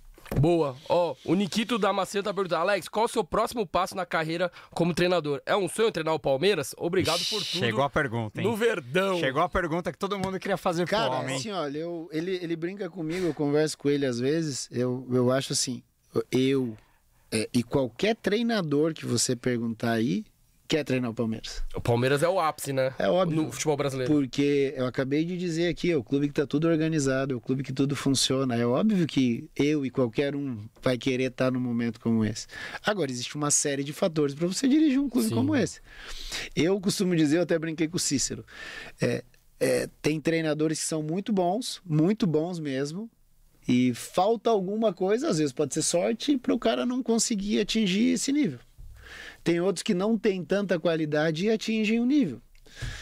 Tem outros que são muito bons, têm muita sorte e, de repente, por qualquer coisa pessoal, acaba não atingindo. Quer dizer, pô, tem uma variável tão grande na, na, na condição para ser treinador e para atingir um nível de Palmeiras que sonhar todo mundo sonha. Agora vai acontecer, bah, tem uma coisa assim enorme de junção para que a coisa aconteça. Por exemplo, se vocês buscarem informações, quando o Abel chega, vamos lembrar, o Abel era o treinador favorito do Palmeiras? Não. Ninguém nem sabia Ninguém quem nem ele era. sabe. Tem um monte de gente que nem sabia quem era E o se Abel. o Miguel Ramírez aceita a proposta, o Abel Ah. não vem. Olha Não, como são as coisas. Todo mundo preferiu o Miguel, né? É porque ninguém nem sabia quem que era o Abel. Exato. né? E hoje ninguém imagina o Abel fora do Palmeiras. Uhum. Então, assim, tem uma série de situações que, por exemplo, quando a gente pegar e desenhar, desenha tudo perfeitinho, acontece, vai ser lindo, vai ser maravilhoso, mas a gente sabe que no, no mundo real as coisas não funcionam assim. E na sua carreira, você começou com Sub-20 São Paulo, as- comandou o Havaí na Série B, agora Agora, sou um treinador no mercado. Se algum clube achar que eu tenho a condição de, de dirigir aquele clube, e hoje mais fácil, porque viu o meu trabalho no São Paulo e viu o meu trabalho no Havaí, se acreditar que aquilo que eu faço sirva para o clube dele e ele conversar comigo e eu sentir que aquilo que eu faço eu posso atingir aquilo que o clube dele deseja, eu vou lá e trabalho. Mas você é um cara que você pensa em projeto, em pegar, por exemplo, um clube no começo de temporada, ao invés de pegar agora já pro final de temporada, por exemplo, assumir um time que tá brigando para não cair. Já é um, um outro tipo de trabalho, tipo, né? por exemplo, Curitiba agora. Sim, O Zago caiu, hoje tá, Tá o um interino, Tá o né? Thiago. o interino. é o assistente que é o Eu da tenho base. certeza que o seu nome deve ter pintado na mesa. Tipo, não E tem até a como, pe- torcida, pela, né, pela identidade também. Cara, sinceramente não sei. Não sei se pintou, porque, por exemplo, o Zago caiu há duas semanas atrás. Eu moro em Curitiba. Então seria fácil, né, pra eu, você chegar em você. Eu, eu frequento o clube, meu filho joga nas categorias de base do clube. É, se fossem para falar comigo, já teriam falado Uhum. comigo. Aí, respondendo o Gabriel, é, eu seria o treinador para salvar o time do rebaixamento? Provavelmente não. Até porque eu não tenho vivência para isso. Sim. Eu seria um treinador para iniciar e fazer trabalho. Ah, o clube imagina você terminar o ano e entrar no ano seguinte. Eu acho que teria essa condição. Aonde vai ser? Sinceramente, não consigo responder. Mas o que eu vejo muita, muita gente da torcida falando, Alex, é: ah, o Alex podia ficar com o Abel de auxiliar para no momento que o Abel sair, o Alex já assumir. E assim, eu, eu sempre falei no seu nome porque eu acho que, além de tudo, você é um cara que conhece a história do Palmeiras como poucos, assim, dos que jogaram. Dos ex-jogadores que conhecem a história, que falam da história do Palmeiras, que sabem exatamente o que é o clube, você é um cara que domina muito isso. Eu acho isso muito importante. O Abel fez isso Rapidinho. muito bem também, e rápido. Rapidinho. Ele entendeu muito bem o clube. Você é um cara que entende muito bem a torcida, a mancha. Você sabe, você, você sabe, você viveu tudo. Então, assim, por isso que eu gosto do seu nome, mas eu também acho que você até falou daqui cinco anos, talvez, né? Você fez até a brincadeira. Mas assim, é, como você vê essa coisa do substituto do Abel? Porque, cara, o cara vai, vai chegar. Ele tá fudido, vamos dizer a real. O Mas pro- depende, quem cara, entrar isso- no lugar do Abel, assumir o Mas Palmeiras e no depende, Abel. Porque, isso- cara, o- a comparação sempre vai estar lá no Não, teto. isso, isso eu acho maravilhoso. Vão, E, vão- tipo- vão comparar, porque o cara faz um trabalho espetacular e acho que até o dia que ele sair, que eu Tipo, vai acredito. ser 10 vezes pior que o Jorge Jesus no Flamengo. que eu. Vai, o Jesus é um ano e pouquinho. Ah. O Abel sabe Deus quanto tempo vai ser. Na pelo menos na conversa que eu tive com ele, na semana que eu passei com ele, ele, a família e os auxiliares estão muito felizes com o que eles encontraram aqui. Então a tendência é que o cara fique muito tempo. Mas, por exemplo, falam o meu nome porque eu sou um ex-jogador do clube que fui um jogador famoso, mas dentro do clube tem um Cebola. Sim. É, O Cebola só não é famoso, mas o Cebola está dentro desse contexto do Palmeiras envolvido em tudo. O Cebola é o cara que fez a transição do Vanderlei para o Uhum. Abel. Importantíssimo. Sim. nem Então, 20. por exemplo, quando, quando as pessoas falam do Abel com a comissão, lá com os quatro auxiliares, é, pouca gente cita o Cebola, porque o Cebola já estava. E uma coisa que é importante pro, pro, pro Palmeiras e pro palmeirense é que ali dentro tem duas pessoas que estão envolvidas com o clube di- diariamente, que é o Cícero e o Anderson, que eles também fazem parte desse processo. Então, quem vai ser depois do Abel, que eu acho que vai demorar, eu particularmente acho que vai demorar, é, isso é um problema dos caras para resolverem. E porque quando os caras forem contratar alguém, vai passar pelo mesmo processo que passou o Abel. Porque o Abel convenceu os caras a contratá-lo. Porque o, o Palmeiras contratou, é, entrevistou outros nomes. E ao entrevistar outros nomes, concluíram que o nome seria o Abel. O Abel vem e está fazendo o trabalho dele. Então, quando o Abel der a luz que, ó, eu vou embora, o Cícero, o Anderson, Vai o pessoal do clube, já. vai entrevistar os treinadores que eles provavelmente observem por aí, que eles estejam acompanhando, e aí vai ver. Aí esse cara vai ver se se encaixa ou não se encaixa e vai fazer o trabalho dele. Agora, a comparação com ele, isso aí vai ser inevitável, O porque... nosso, o nosso sub-20 não, não seria algo atrativo pra você nesse exato momento da sua carreira, Não, né? Você acha que você eu- já passou por eu, esse eu, eu já dirigi, o- já dirigi o sub-20 do São Paulo, já passei pelo que eu tenho que tentar ser treinador de equipe principal e ver como é que eu vou me comportar sendo treinador Você de equipe teve, principal. você não teve convite, né, pra assumir a. Do Palmeiras, não. E o mais legal é o seguinte, porque eu conheço o João Paulo há muito tempo. O João Paulo é da mesma geração que eu de jogador. Então, quando eu vou pro São Paulo, eu lembro como se fosse hoje. Eu saio da televisão, anuncio que vou ser treinador e passou, sei lá, três ou quatro meses, o Murici me liga. Já tinham me ligado outros para eu ser treinador de equipe principal e eu não tinha é, sentido firmeza precisava- naquela conversa. Eu não, em momento algum, eu imaginei dirigir sub-20. Quando o Murici vem e fala assim: olha, o Orlando saiu, o Orlando super campeão na base do São Paulo, que está no sub-20 do, do Santos. O Orlando fez um trabalho espetacular no, no São Paulo, o Orlando saiu, nós estamos atrás de um treinador. Então eu não vim para substituir o Orlando, eu vim de 40 dias depois do Orlando. Então eu era três meses treinador, eu já tinha anunciado, alguns clubes me procuraram. É, em momento algum eu falei com o João, quer dizer, eu falei com o João, mas falei de outras coisas. Em momento algum a gente Porque conversou. o PV já tava, né, ou não? Não. Era o Wesley ainda, né? Quando, por exemplo, o meu primeiro São Paulo e, e Palmeiras no Sub-20, o treinador era o Wesley. Era o Wesley. Que tá no Atlético Paranaense E tá hoje. hoje no Que Atlético, comandou co- Ah, agora, que tá no né? Atlético Paranaense, se eu não estou enganado, levado pelo Matos, que tinha Cortou, trabalhado sim. com ele no, Ele no foi com o Palmeiras. Filipão. Então, e quando. Até tem uma, uma peculiaridade nessa história. Eu jogo com, o- com o Palmeiras e a gente ganha em Cotia 4 a 2 e nessa semana o Wesley sai. E aí vem o Paulo Vitor. E aí faz o trabalho, dá sequência no trabalho do Wesley, que já era espetacular, e o Paulo quebra o que o, o Palmeiras ainda não tinha, que era a questão da, da Taça São Paulo e das outras, das outras conquistas. Pega Então, o São Paulo do Alex na semi. é. É, não, que foi um jogo duro. Pra mim, naquela campanha contra o São Paulo e contra o Inter foram os jogos mais difíceis. e, e a geração do. Aquele time do Palmeiras na Copinha era muito forte. Até que um monte de um monte subiu. Estão todos jogando. Estão todos Mas jogando. o São Paulo revelou bem também, né? Bem. O Beraldo era daquele time? Beraldo era daquele time. Ah, então. Pablo Maia era daquele time. Marquinhos. Marquinhos não jogou. Marquinhos, já, Marquinhos tinha, já tinha Marquinhos já tinha subido. subido. Marquinhos já tinha subido, mas eram, eram dois, eram dois times, tanto São Paulo quanto Palmeiras, que entregaram jogadores pro, pro time principal e pros outros times, né?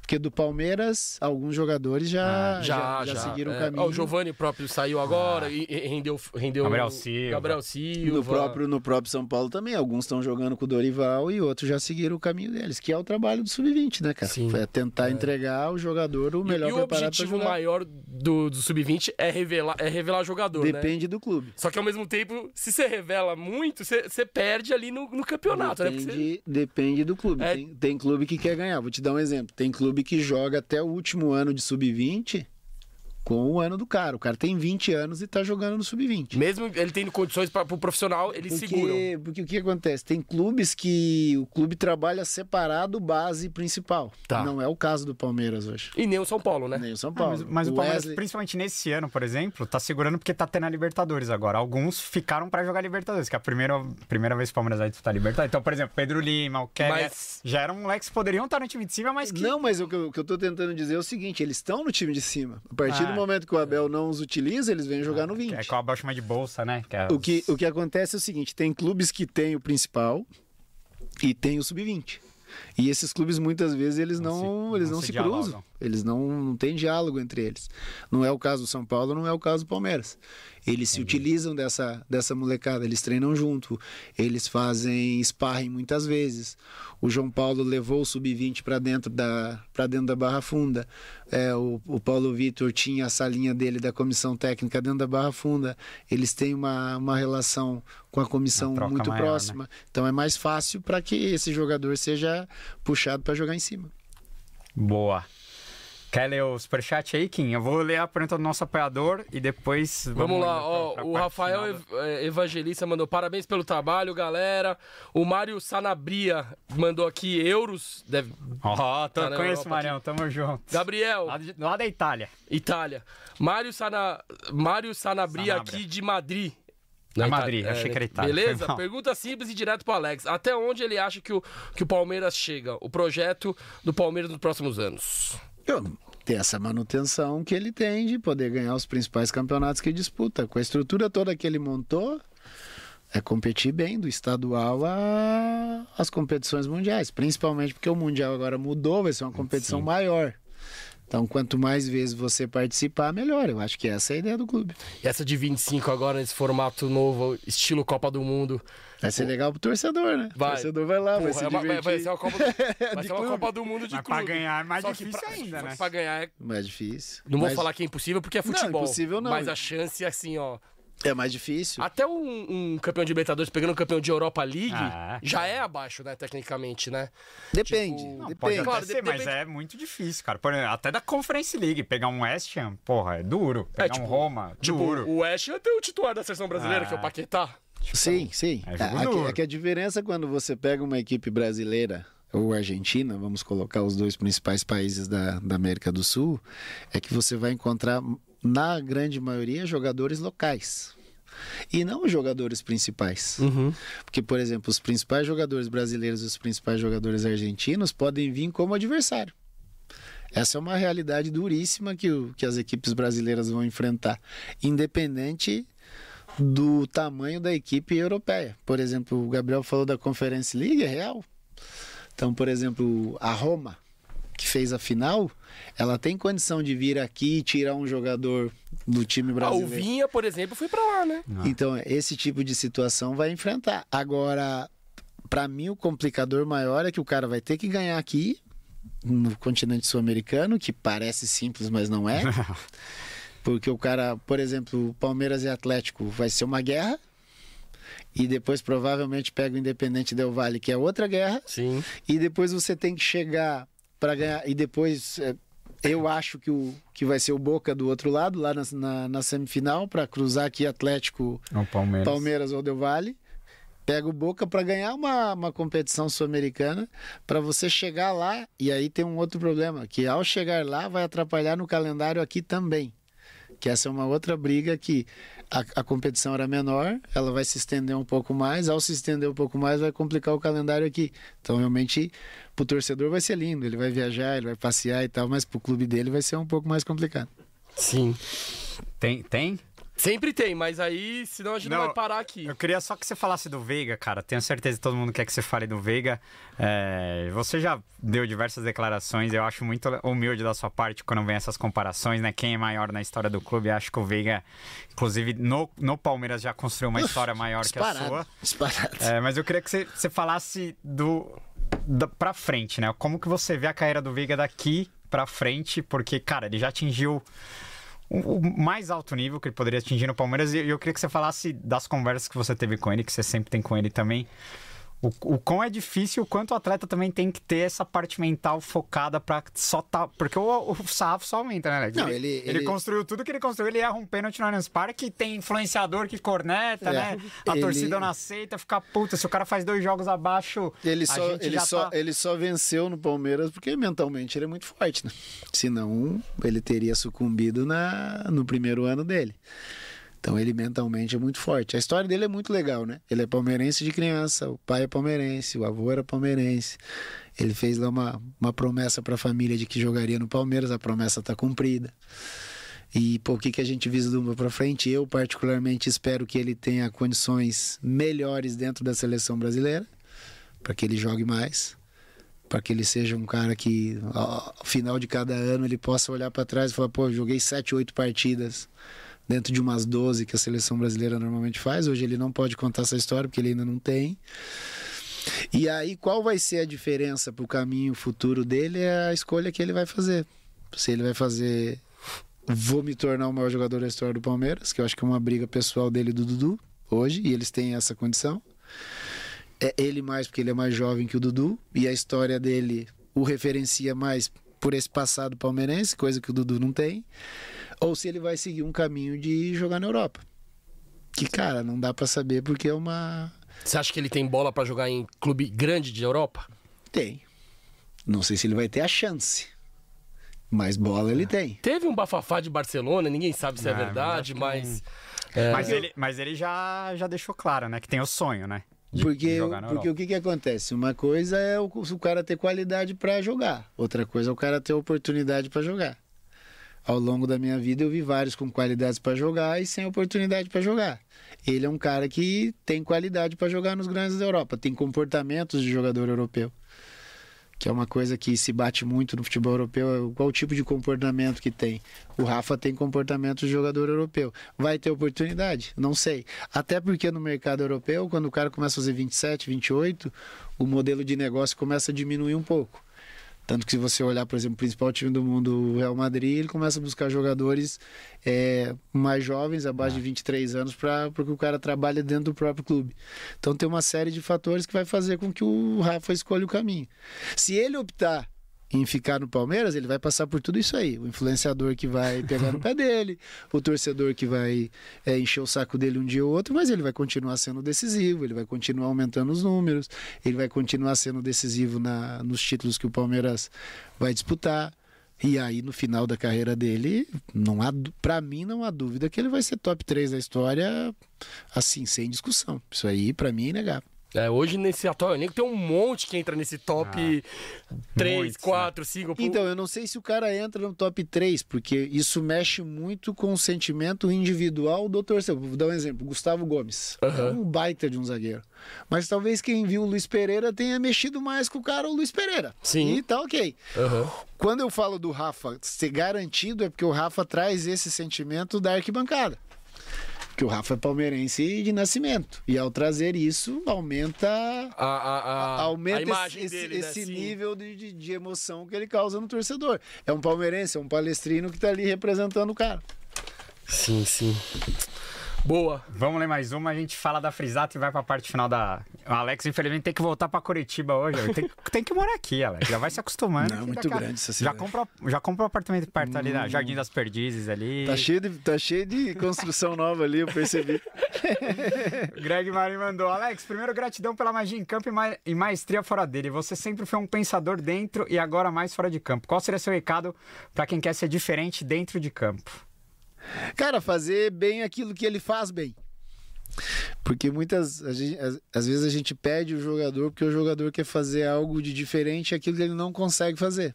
Porque alguém pediu, porque alguém exige, porque alguém pede. Então, se o cara é um bom passador, que ele melhore o passe dele, é óbvio, ele vai ter que melhorar em outras coisas. Mas se ele passa bem, quanto melhor ele passar, melhor para ele, melhor para o time dele. Então, aquilo que você faz bem, valorizar aquilo e não tentar fazer algo diferente de algo que você não consegue fazer. Boa. Ó, vou ler mais um superchat aqui, ó. O Walter Martucci mandou aqui, ó. Tem uma foto dele ao lado dele, de dentro do alambrado, com meu filho do lado de fora. Isso na academia Barra Funda. Fica, na minha, fica no meu estante, guardado com carinho imensurável. Nós aqui em, Ale... em casa, nós amamos o Alex. Eu tô aqui, ó, tentando encaixar aqui. Obrigado. Mas é isso. Ó, antes de ir para as perguntas dos nossos apoiadores e, e o No Pique também, o quadro. Quadro mais Mais- famoso do mais YouTube amado do brasileiro, YouTube né? brasileiro, é. Agradecer demais a Frisata, chegou aos 45 do segundo tempo aqui, ó. Mais uma vez mandou empanadas deliciosas pra gente. Nove opções de recheios, opções vegetarianas. Todo dia um sabor diferente por apenas R$ 4,99. Combos com desconto, incluindo sobremesa, sorvetinho. Perfeito. Dá pra pedir pelo Rap ou pelo iFood. O link tá aqui na descrição do vídeo. Tamo junto, Frisata, mais uma vez pela parceria. Se tiver com fome, Alex, só manda bala. É, não, Alex vai comer uma, uma, uma empanadinha antes de, antes de embarcar para Curitiba. Ó, o nosso apoiador Cristiano Bizigato mandou. Com qual treinador você mais evoluiu taticamente? Qual parceiro de meio campo mais te ajudava a jogar fácil e correr certo? César Sampaio e Vanderlei Luxemburgo. Boa. O Igor Matos mandou, pela sua experiência como jogador e agora tendo treinado jogadores da base, fora pressão, mídia e tal, o que você destacaria como principais diferenças na gestão de um time de base e um time profissional? Ó, Cara, é essa, essa é boa. e Eu acho que a principal dificuldade hoje de qualquer profissional é que o- muitas vezes o atleta acredita muito mais no que vem de fora do que vem de dentro. Então, muitas vezes a dificuldade maior é você fazer com que aquele jogador acredite no que você está falando, no que você está fazendo no dia a dia, no que você está trabalhando, que vai acontecer, que ele vai evoluir, que ele vai melhorar, mas muitas vezes ele acredita no que está fora. E o que está fora é. Só que é uma praga, né, Alex? Como diz, como diz Abel Ferreira, isso aqui é uma Antigamente, praga. porque antigamente era assim, ó. Antigamente você tinha a namorada, o cunhado, o teu irmão, o teu primo. Hoje você continua tendo essas pessoas e você tem milhares que você não conhece. Mas você, Buzinando na sua orelha o tempo mas você inteiro. passa, você passa a acreditar nessas pessoas. Então, por exemplo, eu vou, vou contar uma história que aconteceu comigo agora no Havaí. Vou guardar o nome do atleta. É, em respeito a ele. Eu falei para ele, cara, muito mais do que você agradar a arquibancada, você tem que agradar o nosso time aqui, os seus companheiros. Porque na hora que alguém quiser te contratar, eles não vão ligar na torcida. Eles vão ligar para os seus companheiros, para mim que sou treinador, para alguém da comissão técnica. E foi muito engraçado que ao falar isso com ele, toca o meu telefone do lado. E eu mostro para ele. Falo, ó, ligou para perguntar sobre você. Então eles não vão ligar lá na arquibancada, eles não vão ligar no Instagram tal, eles não vão. É óbvio, esses caras são apaixonados, querem que você renda o seu melhor, mas você tem que ter uma interpretação e um entendimento de que aqui dentro as pessoas estão trabalhando a seu favor. Que em futebol todo mundo trabalha a favor do jogador. Se ele entender isso, o rendimento dele com certeza vai crescer. É, essa opinião externa tanto pro bem quanto pro mal, né? É, tanto óbvio. pra crítica quanto pro... Atrapalha bastante. Às vezes até o elogio Ah, elogio que é também. mentiroso, que não é muito real, é muito mais para agradar o cara e o cara quer sentir que aquele elogio faz bem para ele, faz bem pro ego dele, ele, ele passa a acreditar naquilo, é, entra numa discussão interna com ele próprio do que ele tá ouvindo dentro do treino, dentro do jogo, acaba fazendo mal para ele e pro time dele. Animalesco. Que, que pergunta, que resposta. O Iago Lobo, mais um apoiador nosso, que ele fala: Alex, a carreira de atleta e técnico são completamente diferentes.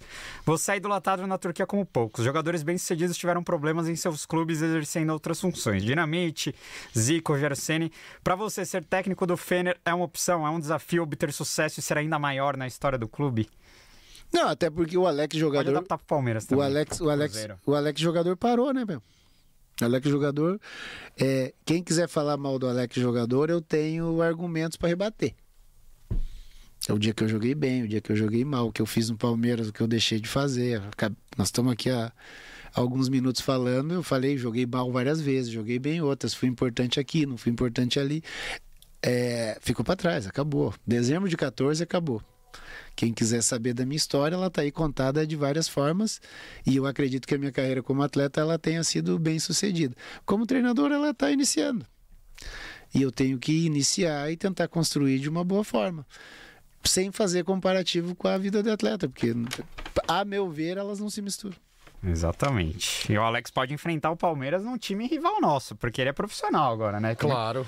Muita gente ficou brava que você assumiu São Paulo. Cara, ele é profissional do futebol Então, mas eu, agora. eu- eu acabei de eu, eu acabei de contar a história aqui. Eu, era, eu era um treinador é, no mercado esperando alguém me ligar. Exato. Quem me ligou foi o São Paulo. É, Exatamente. por, por que não aceitar, né? Essa é a pergunta.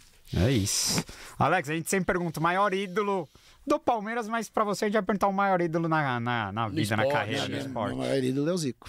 Zico. O Zico é o meu maior ídolo. Boa. Você não vai querer escalar os 11, né? Vai, vai, vai fugir? Então Não, vou- bora. escala. Então vai. Ó, Você jogou os Eu 11 joguei. no Palmeiras. que o Alex jogou no Palmeiras. Então, ó, o esquema tático é seu. Fácil. É o esquema da minha época, né? Sim. Você que manda. Você que manda. 4-2-2-2. Tá. Vamos lá. Esse quero time ver. vai ser forte, hein? É fraquinho. Ab- Abre uma empanada aí, vamos deixar aqui. Você jogou com o Pedrinho no Palmeiras? Jogou, né? Não, não pegou ele? Pedro Mas chega. Pedro chega em 2001, acho. Não, Pedro chega depois.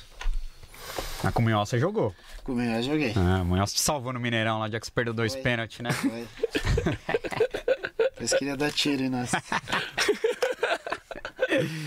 É... Oferece Ó, enquanto, acaso, enquanto, Meu, enquanto não, meu time tá escalado aqui, meu cai time é empanadinha, sem- Cássio. É bom, hein? Depois você pega. Acabando aqui. Vamos lá. Vai ser o primeiro. O meu time é o Marcão, Marcos no gol. Boca de sabão. Marcão, Tique Arce, Júnior na lateral esquerda. Meu time é o time da Libertadores. Arce, Júnior Baiano, Roque, Júnior, César Sampaio, Galeano ou Rogério? Galeano, Ó. Paulo Nunes, Zinho e Oséias e o Djalma no meio, porque eu queria ser o Djalma.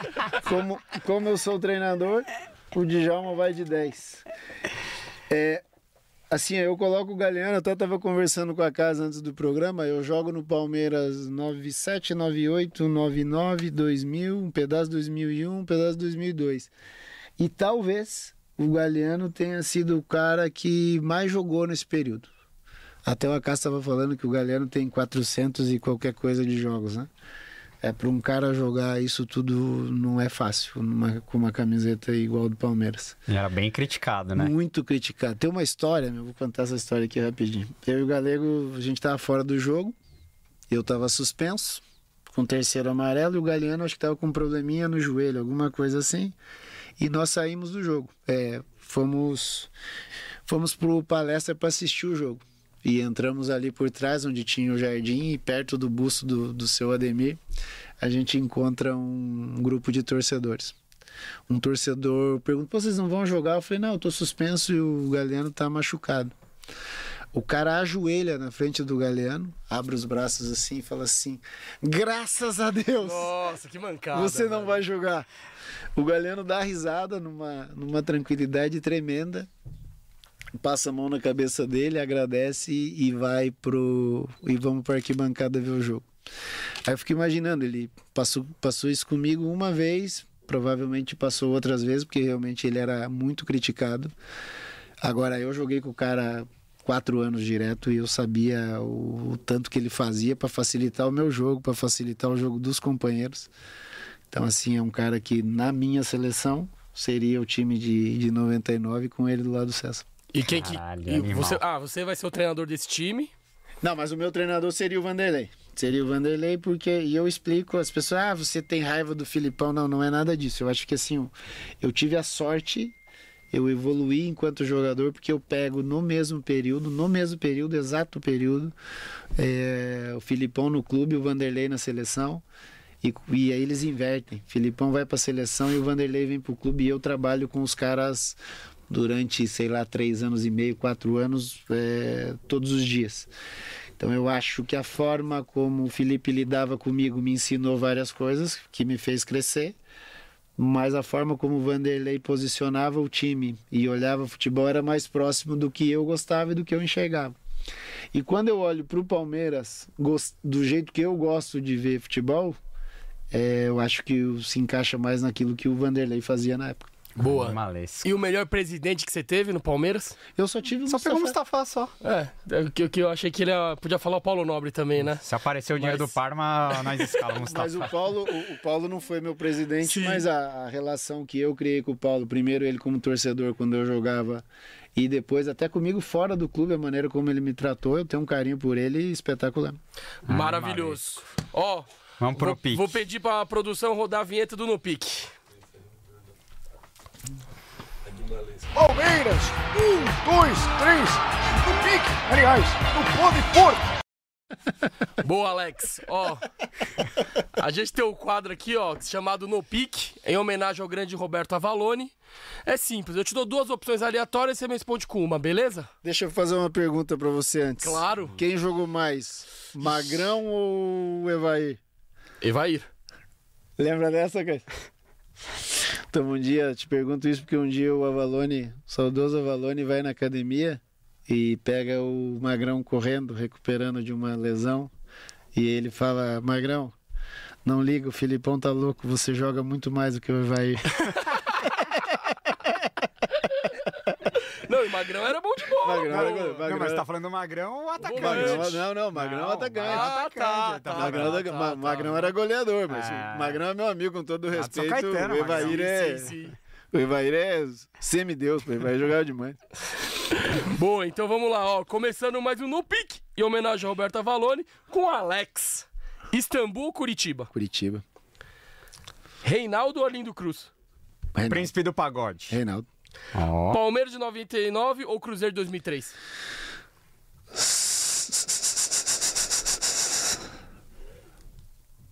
Deixa eu me prolongar na. deixa, deixa eu me prolongar. É, como cabeça, como cabeça, como força, como busca, o Palmeiras de 99.